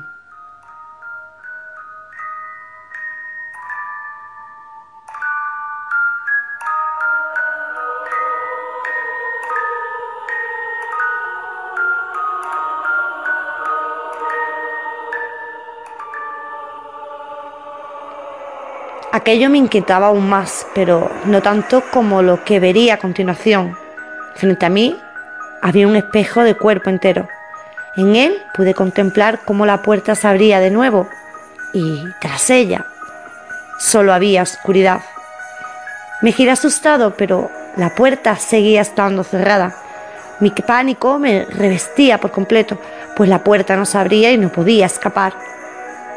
Intenté buscar una salida por la parte superior del sanatorio. Subí las andrajosas escaleras hasta dar con un pasillo enorme y oscuro. Mientras lo traspasaba, se podían oír lamentos y gente murmurando. Sería la energía de todo el sufrimiento de los pacientes quedándose impregnada en las paredes, en las habitaciones un espacio-tiempo que se repite en forma de bucle por toda la estructura del hospital. Curiosamente, no había ninguna habitación, tan solo una puerta al final del lúgubre pasillo. Antes de abrirla, lo pensé muy bien, pero no me quedaba otra opción. Alcé mi mano para efectuar la temible maniobra de girar ese pomo que conduciría mi alma hacia las tinieblas más desconocidas para el ser humano. Entonces, antes de posar mis temblorosos dedos, la puerta se abrió sola y otra vez la densa oscuridad me detuve a escudriñar esa negrura y de entre ella una leve voz femenina me dijo,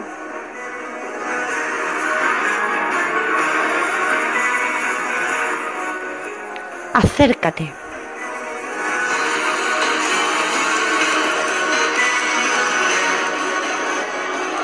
Me atreví a aproximarme hacia la misteriosa voz. Curiosamente, me resultaba familiar. La puerta se cerró súbitamente y ella se dejó ver. Era mi difunta abuela. Acarició mi rostro y me dio un beso que aún recuerdo como si estuviera aquí. Le pregunté qué ocurría y me dijo que estaba sangrando. Me toqué la cara y efectivamente, en la sien derecha me salía por botones ese chorro de vida que se apagaba lentamente. Entonces mi abuela me dijo que disipara mis dudas y así mi oscuridad se transformaría en luz. Fue en ese instante en que me dije musitando, estoy muerto. Pero ella me calmó diciendo que todavía había esperanza. Se dio la vuelta y desapareció. En ese rincón apareció una ventana de luz. Me asomé y en el exterior del sanatorio hallé mi cuerpo inmóvil en el suelo. Llegó una ambulancia y los enfermeros intentaban reanimar mi maltrecho corazón. Se había parado.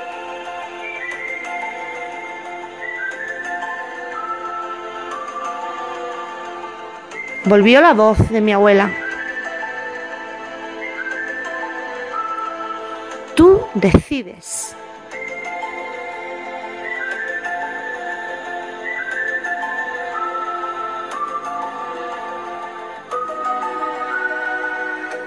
Entonces alcé la voz respondiendo.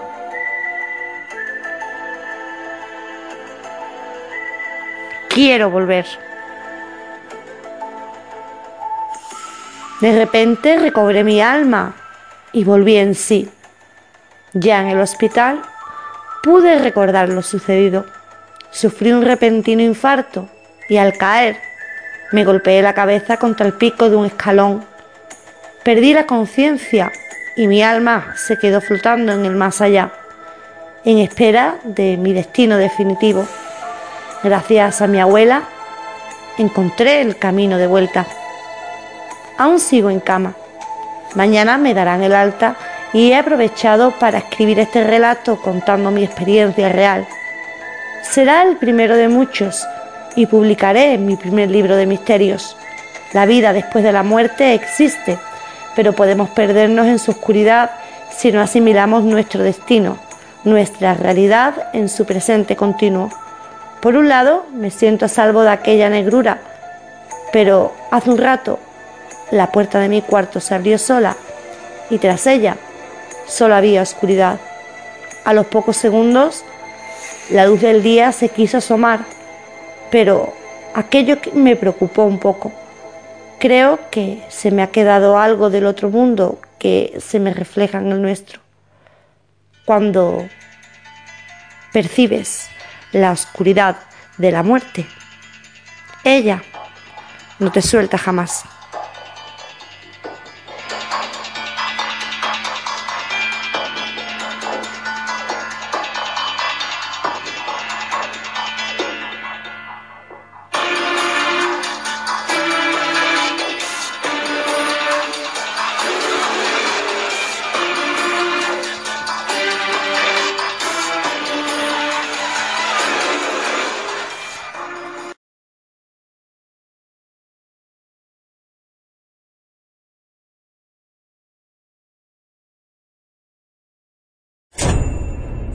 Más Allá del Misterio presenta su libro Cazadores de Misterios, de lugares encantados, fenómenos paranormales, rituales clandestinos o la historia del Santo Grial. Una obra de editorial Cidonia y prólogo de Lorenzo Fernández Bueno. Cazadores del Misterio. Una parte del precio de la obra será destinado a proyectos solidarios.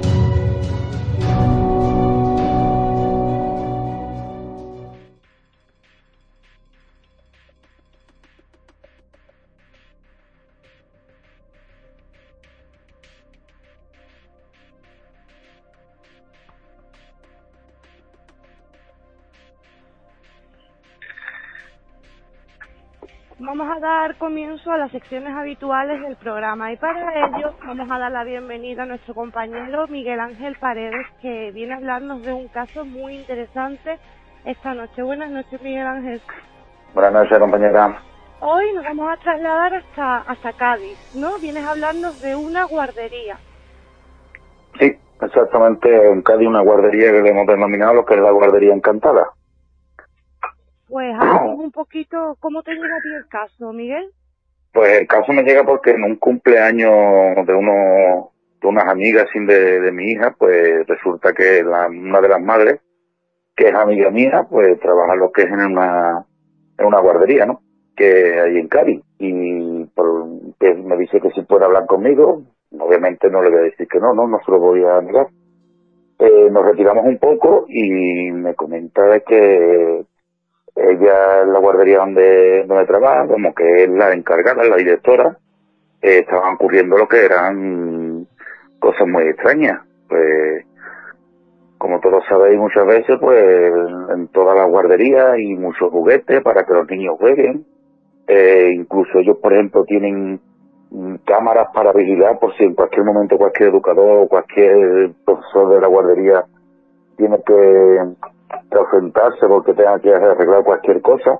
Sí, por seguridad también, por Claro, está, para poder tener vigilado. cuenta abierta o alguien entra o alguien... Exactamente, y aparte para tener eso, para tener a los niños vigilados en un momento de que tenga que arreglar cualquier papeleo o algo y que los niños puedan jugar también tranquilamente, ¿no? Porque también muchas veces lo que es tema de guardería es para que los niños se hagan lo que son ellos más que se, se, se sepan desenvolver solo, ¿no? Aunque sabemos que son una edad muy pequeña, pero bueno, siempre es bueno empezar desde primera hora.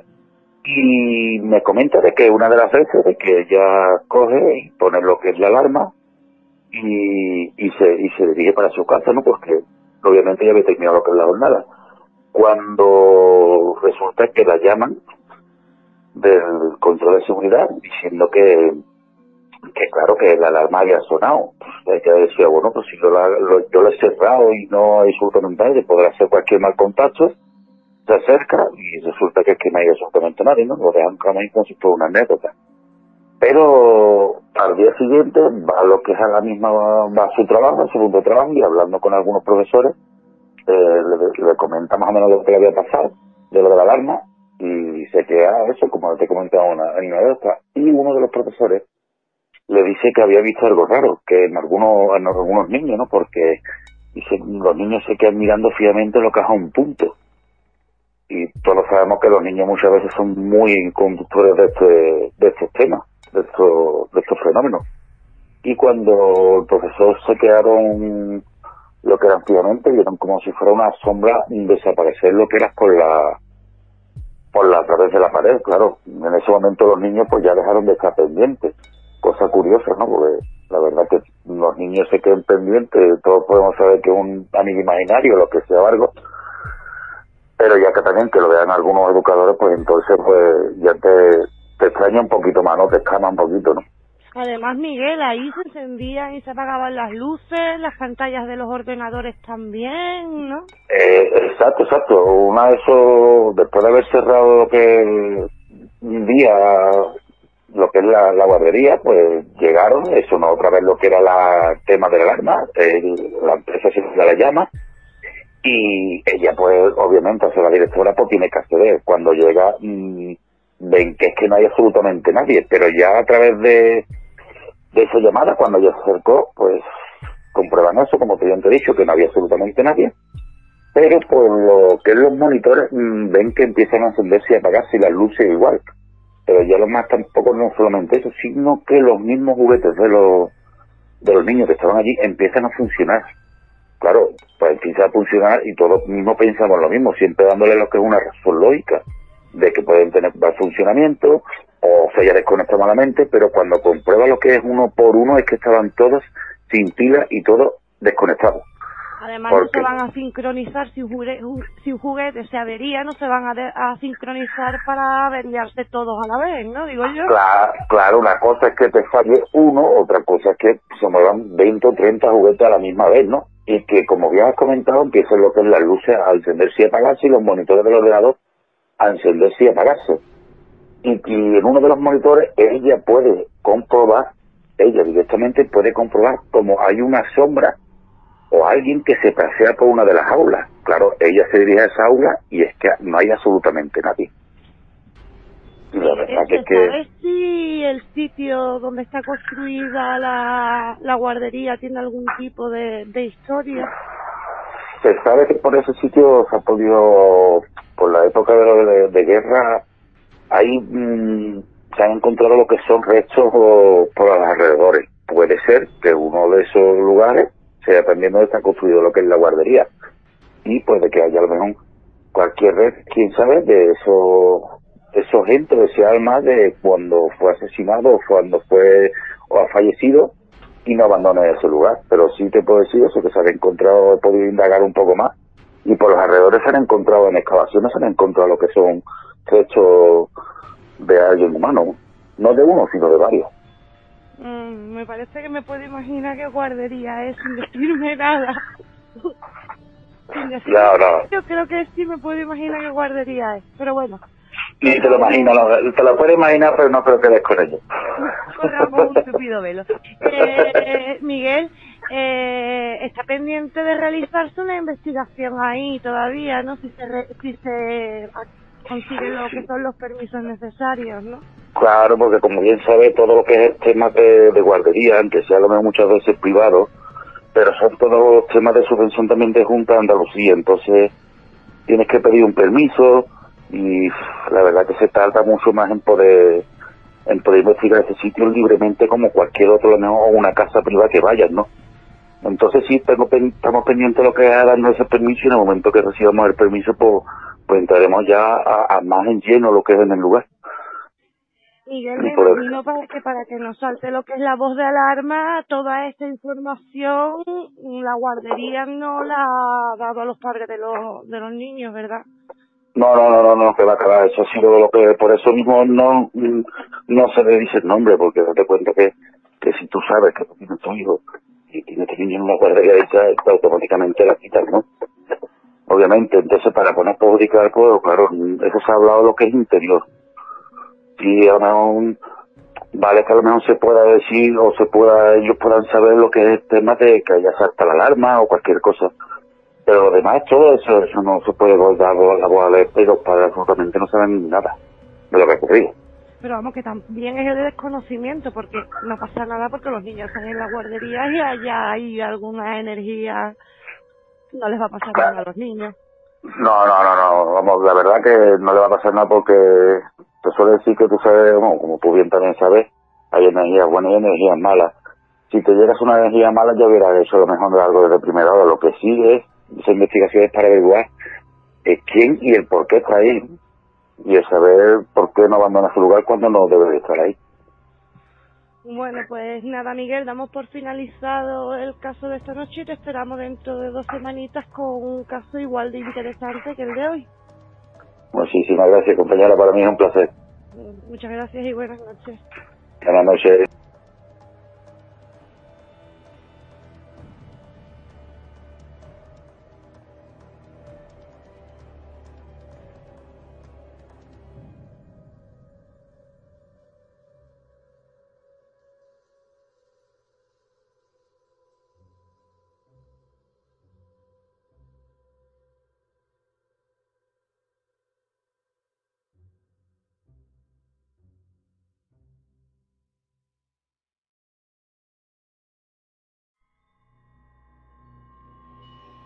Para dar el broche final al programa, vamos a hablar con Mercedes García Velasco, que viene hablando esta noche de un caso muy interesante, un asesinato sin resolver. Buenas noches, Mercedes. Muy buenas noches, encantada de estar con vosotros. Eh, cuéntanos, eh, el, de la persona de la que vienes hablando esta noche era un investigador paranormal, ¿verdad? Sí, mira, eh, la persona que voy a traer esta noche es el, nada más y nada menos que el investigador y escritor y periodista Douglas Scott Rogo. Este señor en los 90 pues escribió un libro muy interesante que se llamaba Llamadas de los muertos. Y bueno, pues él era famoso no solamente por ser escritor, sino por ser un gran investigador con una mente pues eh, muy abierta en cuanto a la supervivencia de la conciencia tras la muerte, algo en lo que él creía férreamente, y bueno, sin embargo era escéptico con algunos temas psíquicos, ya que él, bueno, pues se pensaba que podía ser eh, fenómenos producidos por la mente, aún no descubiertos por la ciencia. Con lo cual, digamos que tenía una doble vertiente porque creía en esa vida en el más allá, pero por otro lado, era una persona muy racional, muy científica y con una mente muy abierta y bueno, pensaba que muchos de los fenómenos y de la fenomenología que se produce en los fenómenos paranormales era producida por la propia mente. El misterio, bueno, pues eh, es que este señor, pues eh, en los 90, a la edad de tan solo 40 años, en, la plenitud de su vida y con una friolera de 30 libros publicados, que como ahora veremos, pues eh, bueno, pues murió murió asesinado, además de una manera brutal, porque él se encontraba en su apartamento, él vivía en una zona exclusiva y bueno, pues eh, los vecinos, porque no lo, habían, no lo habían visto salir durante hacía dos días, habían visto los ascensores funcionando en el jardín, pero al a Rogo no lo veían por ningún lado. Entonces, pues bueno, avisaron a la policía y cuando llegaron, pues descubrieron que estaba eh, tendido en el suelo, eh, en medio de un gran charco de sangre, y que había sido brutalmente apuñalado hasta la muerte. Eh, ¿Crees que, sus creencias pudieron hacer que se ganara enemigos?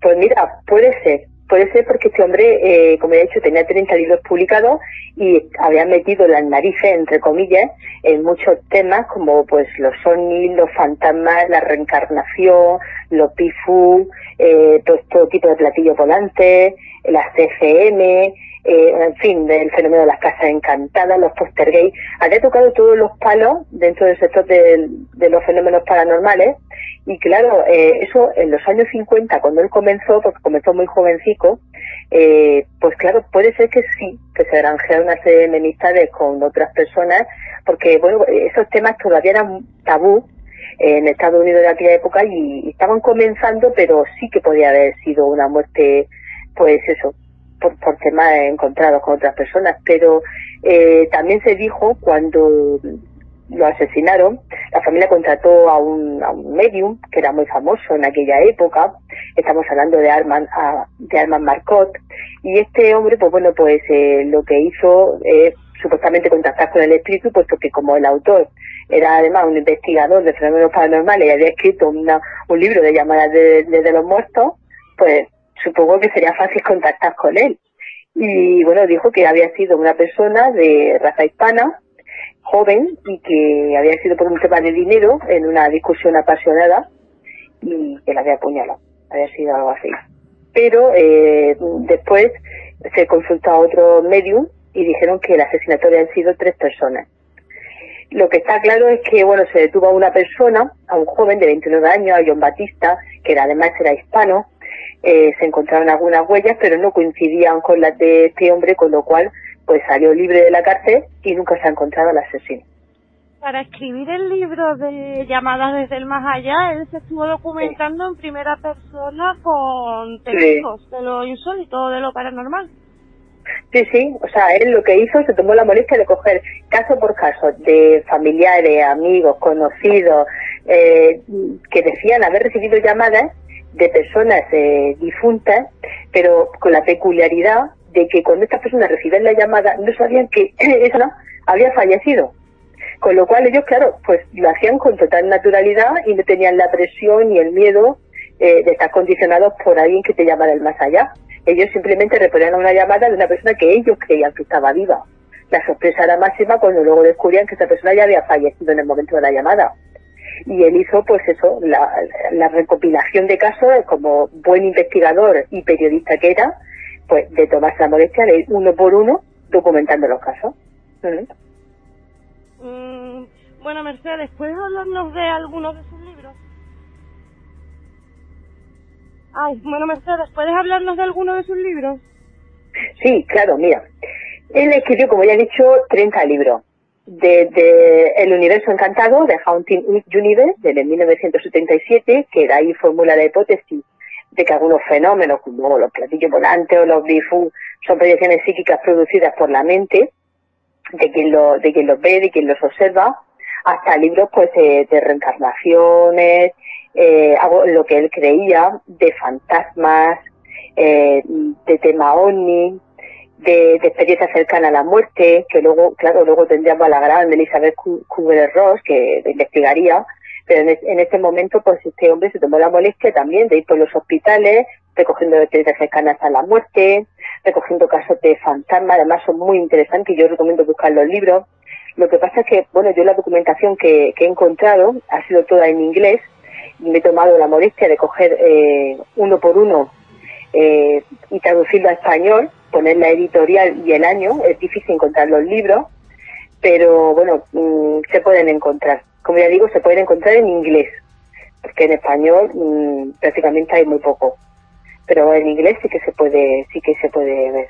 Y como ya digo, en esos libros se ve claramente como él sí que cree en la experiencia cercana a la muerte, en la, en la, en la resurrección de esa conciencia, supervivencia de la conciencia del más allá, pero por ejemplo en algunos temas, como las casas pantanas, pues bueno, él piensa que, que más que un fenómeno es algo de la propia mente, algo de la propia psicología de la mente que aún la ciencia pues no ha podido dar la respuesta. Y bueno, ya te digo, prácticamente los 30 libros... de, de Gregores. Sí, claro. También, también, eh, nosotros y los fenómenos paranormales, pues podríamos quedarnos nosotros mismos. ¿Por qué no? Sí, claro, por supuesto. La ciencia todavía no, no ha dado con muchos de los misterios. Está ahora investigando eh, la mente aquí en Murcia. Por ejemplo, tenemos un investigador, doctor Alonso, que él está mm, investigando los fenómenos, pero a nivel de lo que es la psicología, la mente, y está analizando el cerebro ya con, vamos, de manera científica para ver, eh, pues eso, si algunos de esos fenómenos se pueden hacer pues bajo laboratorio, bajo análisis y ver qué áreas de la mente se encienden, por ejemplo, cuando un medio está trabajando o ve una, o ve un espíritu y ya saber algo más de la mente, porque sí que puede ser, que muchas experiencias pueden ser experiencias psicológicas más que paranormales, que sean, que sean normales de la propia mente y este hombre pues fue un pionero, un adelantado a su tiempo, porque ya te digo, eh, los años 50, tener ese tipo de, visiones, porque además él tuvo una experiencia extra, extracorpórea a los 11 años. Y publiqué, estamos hablando de que publicó su primer libro con 19 añitos. Entonces es alguien que también ha, experimentado ese tipo de experiencias paranormales en su, su propia persona y además tenemos que tener en cuenta que solamente utilizamos el 10% de, de, de la mente, que la mente tiene mucho más poder del que nosotros nos podemos llegar a imaginar o creer. Por supuesto, por supuesto. Eh, por, ejemplo, ahí tenemos en los casos de los poster gays, que muchos de ellos, eh, casi siempre, mm, son chavales jóvenes, estamos hablando pues, de, no sé, 14, 16 años más o menos, que claro, tienen un potencial increíble en la mente, que todavía se están formando como personas y que están buscando su, su propia personalidad, se están formando. Entonces, claro, ese potencial tan increíble a nivel psíquico que tienen, pues no saben a veces controlarlo y esa fuerza, digamos, que se dispara, se, se proyecta de manera incontrolable y es capaz de mover objetos, de, de mover, de colocar cosas eh, una encima de otra, de lanzar objetos, eh, de, provocar todo tipo de fenómenos extraños y además con una fuerza increíble de correr armarios. Y claro, mm, yo me he encontrado algunos casos y cuando he ido, pues mm, parecen de película, pero luego te das cuenta que es siempre esa persona joven que está en casa, que no lo controla, que no sabe ni siquiera a nivel consciente que es, que es él o ella, no lo sabe y que los proyecta, proyecta la mente con una fuerza brutal y de manera incontrolable no lo sabe que, que es el mismo. Está, está como ahí como un poco como perdido porque no sabe, si tuviéramos el control de poder manejar esa energía y canalizarla, pues sería fantástico. Hoy vienes a hablarnos también del caso de un ex oficial de inteligencia que también era investigador paranormal, ¿no? Sí, mira, eh, también era este señor, eh, además era profesor de la universidad, eh, había sido ex marine, era profesor de, estaba metido en servicio de inteligencia de los Estados Unidos, y bueno, pues él eh, le gustaban esos fenómenos y además tuvo una experiencia también, como hemos visto con, con Douglas Escorrobo, con este periodista, él también tuvo una experiencia paranormal, aunque ya en la edad adulta, bastante tardía, y eso le llevó a que, a pesar de ser una persona eh, muy racional, en un primer momento, porque profesor de matemática de la universidad y servicio de inteligencia era una persona pues, muy racional, pues se hizo, se dio cuenta de que había algo más y bueno, pues se metió a director de un grupo de fenómenos paranormales y ahí estuvo pues eh, dirigiendo el grupo hasta que hasta que murió. Pero siempre bajo un, mando pues eso muy escéptico muy científico eh, con una aparatología muy novedosa con unos sensores increíbles con bueno un aparato que,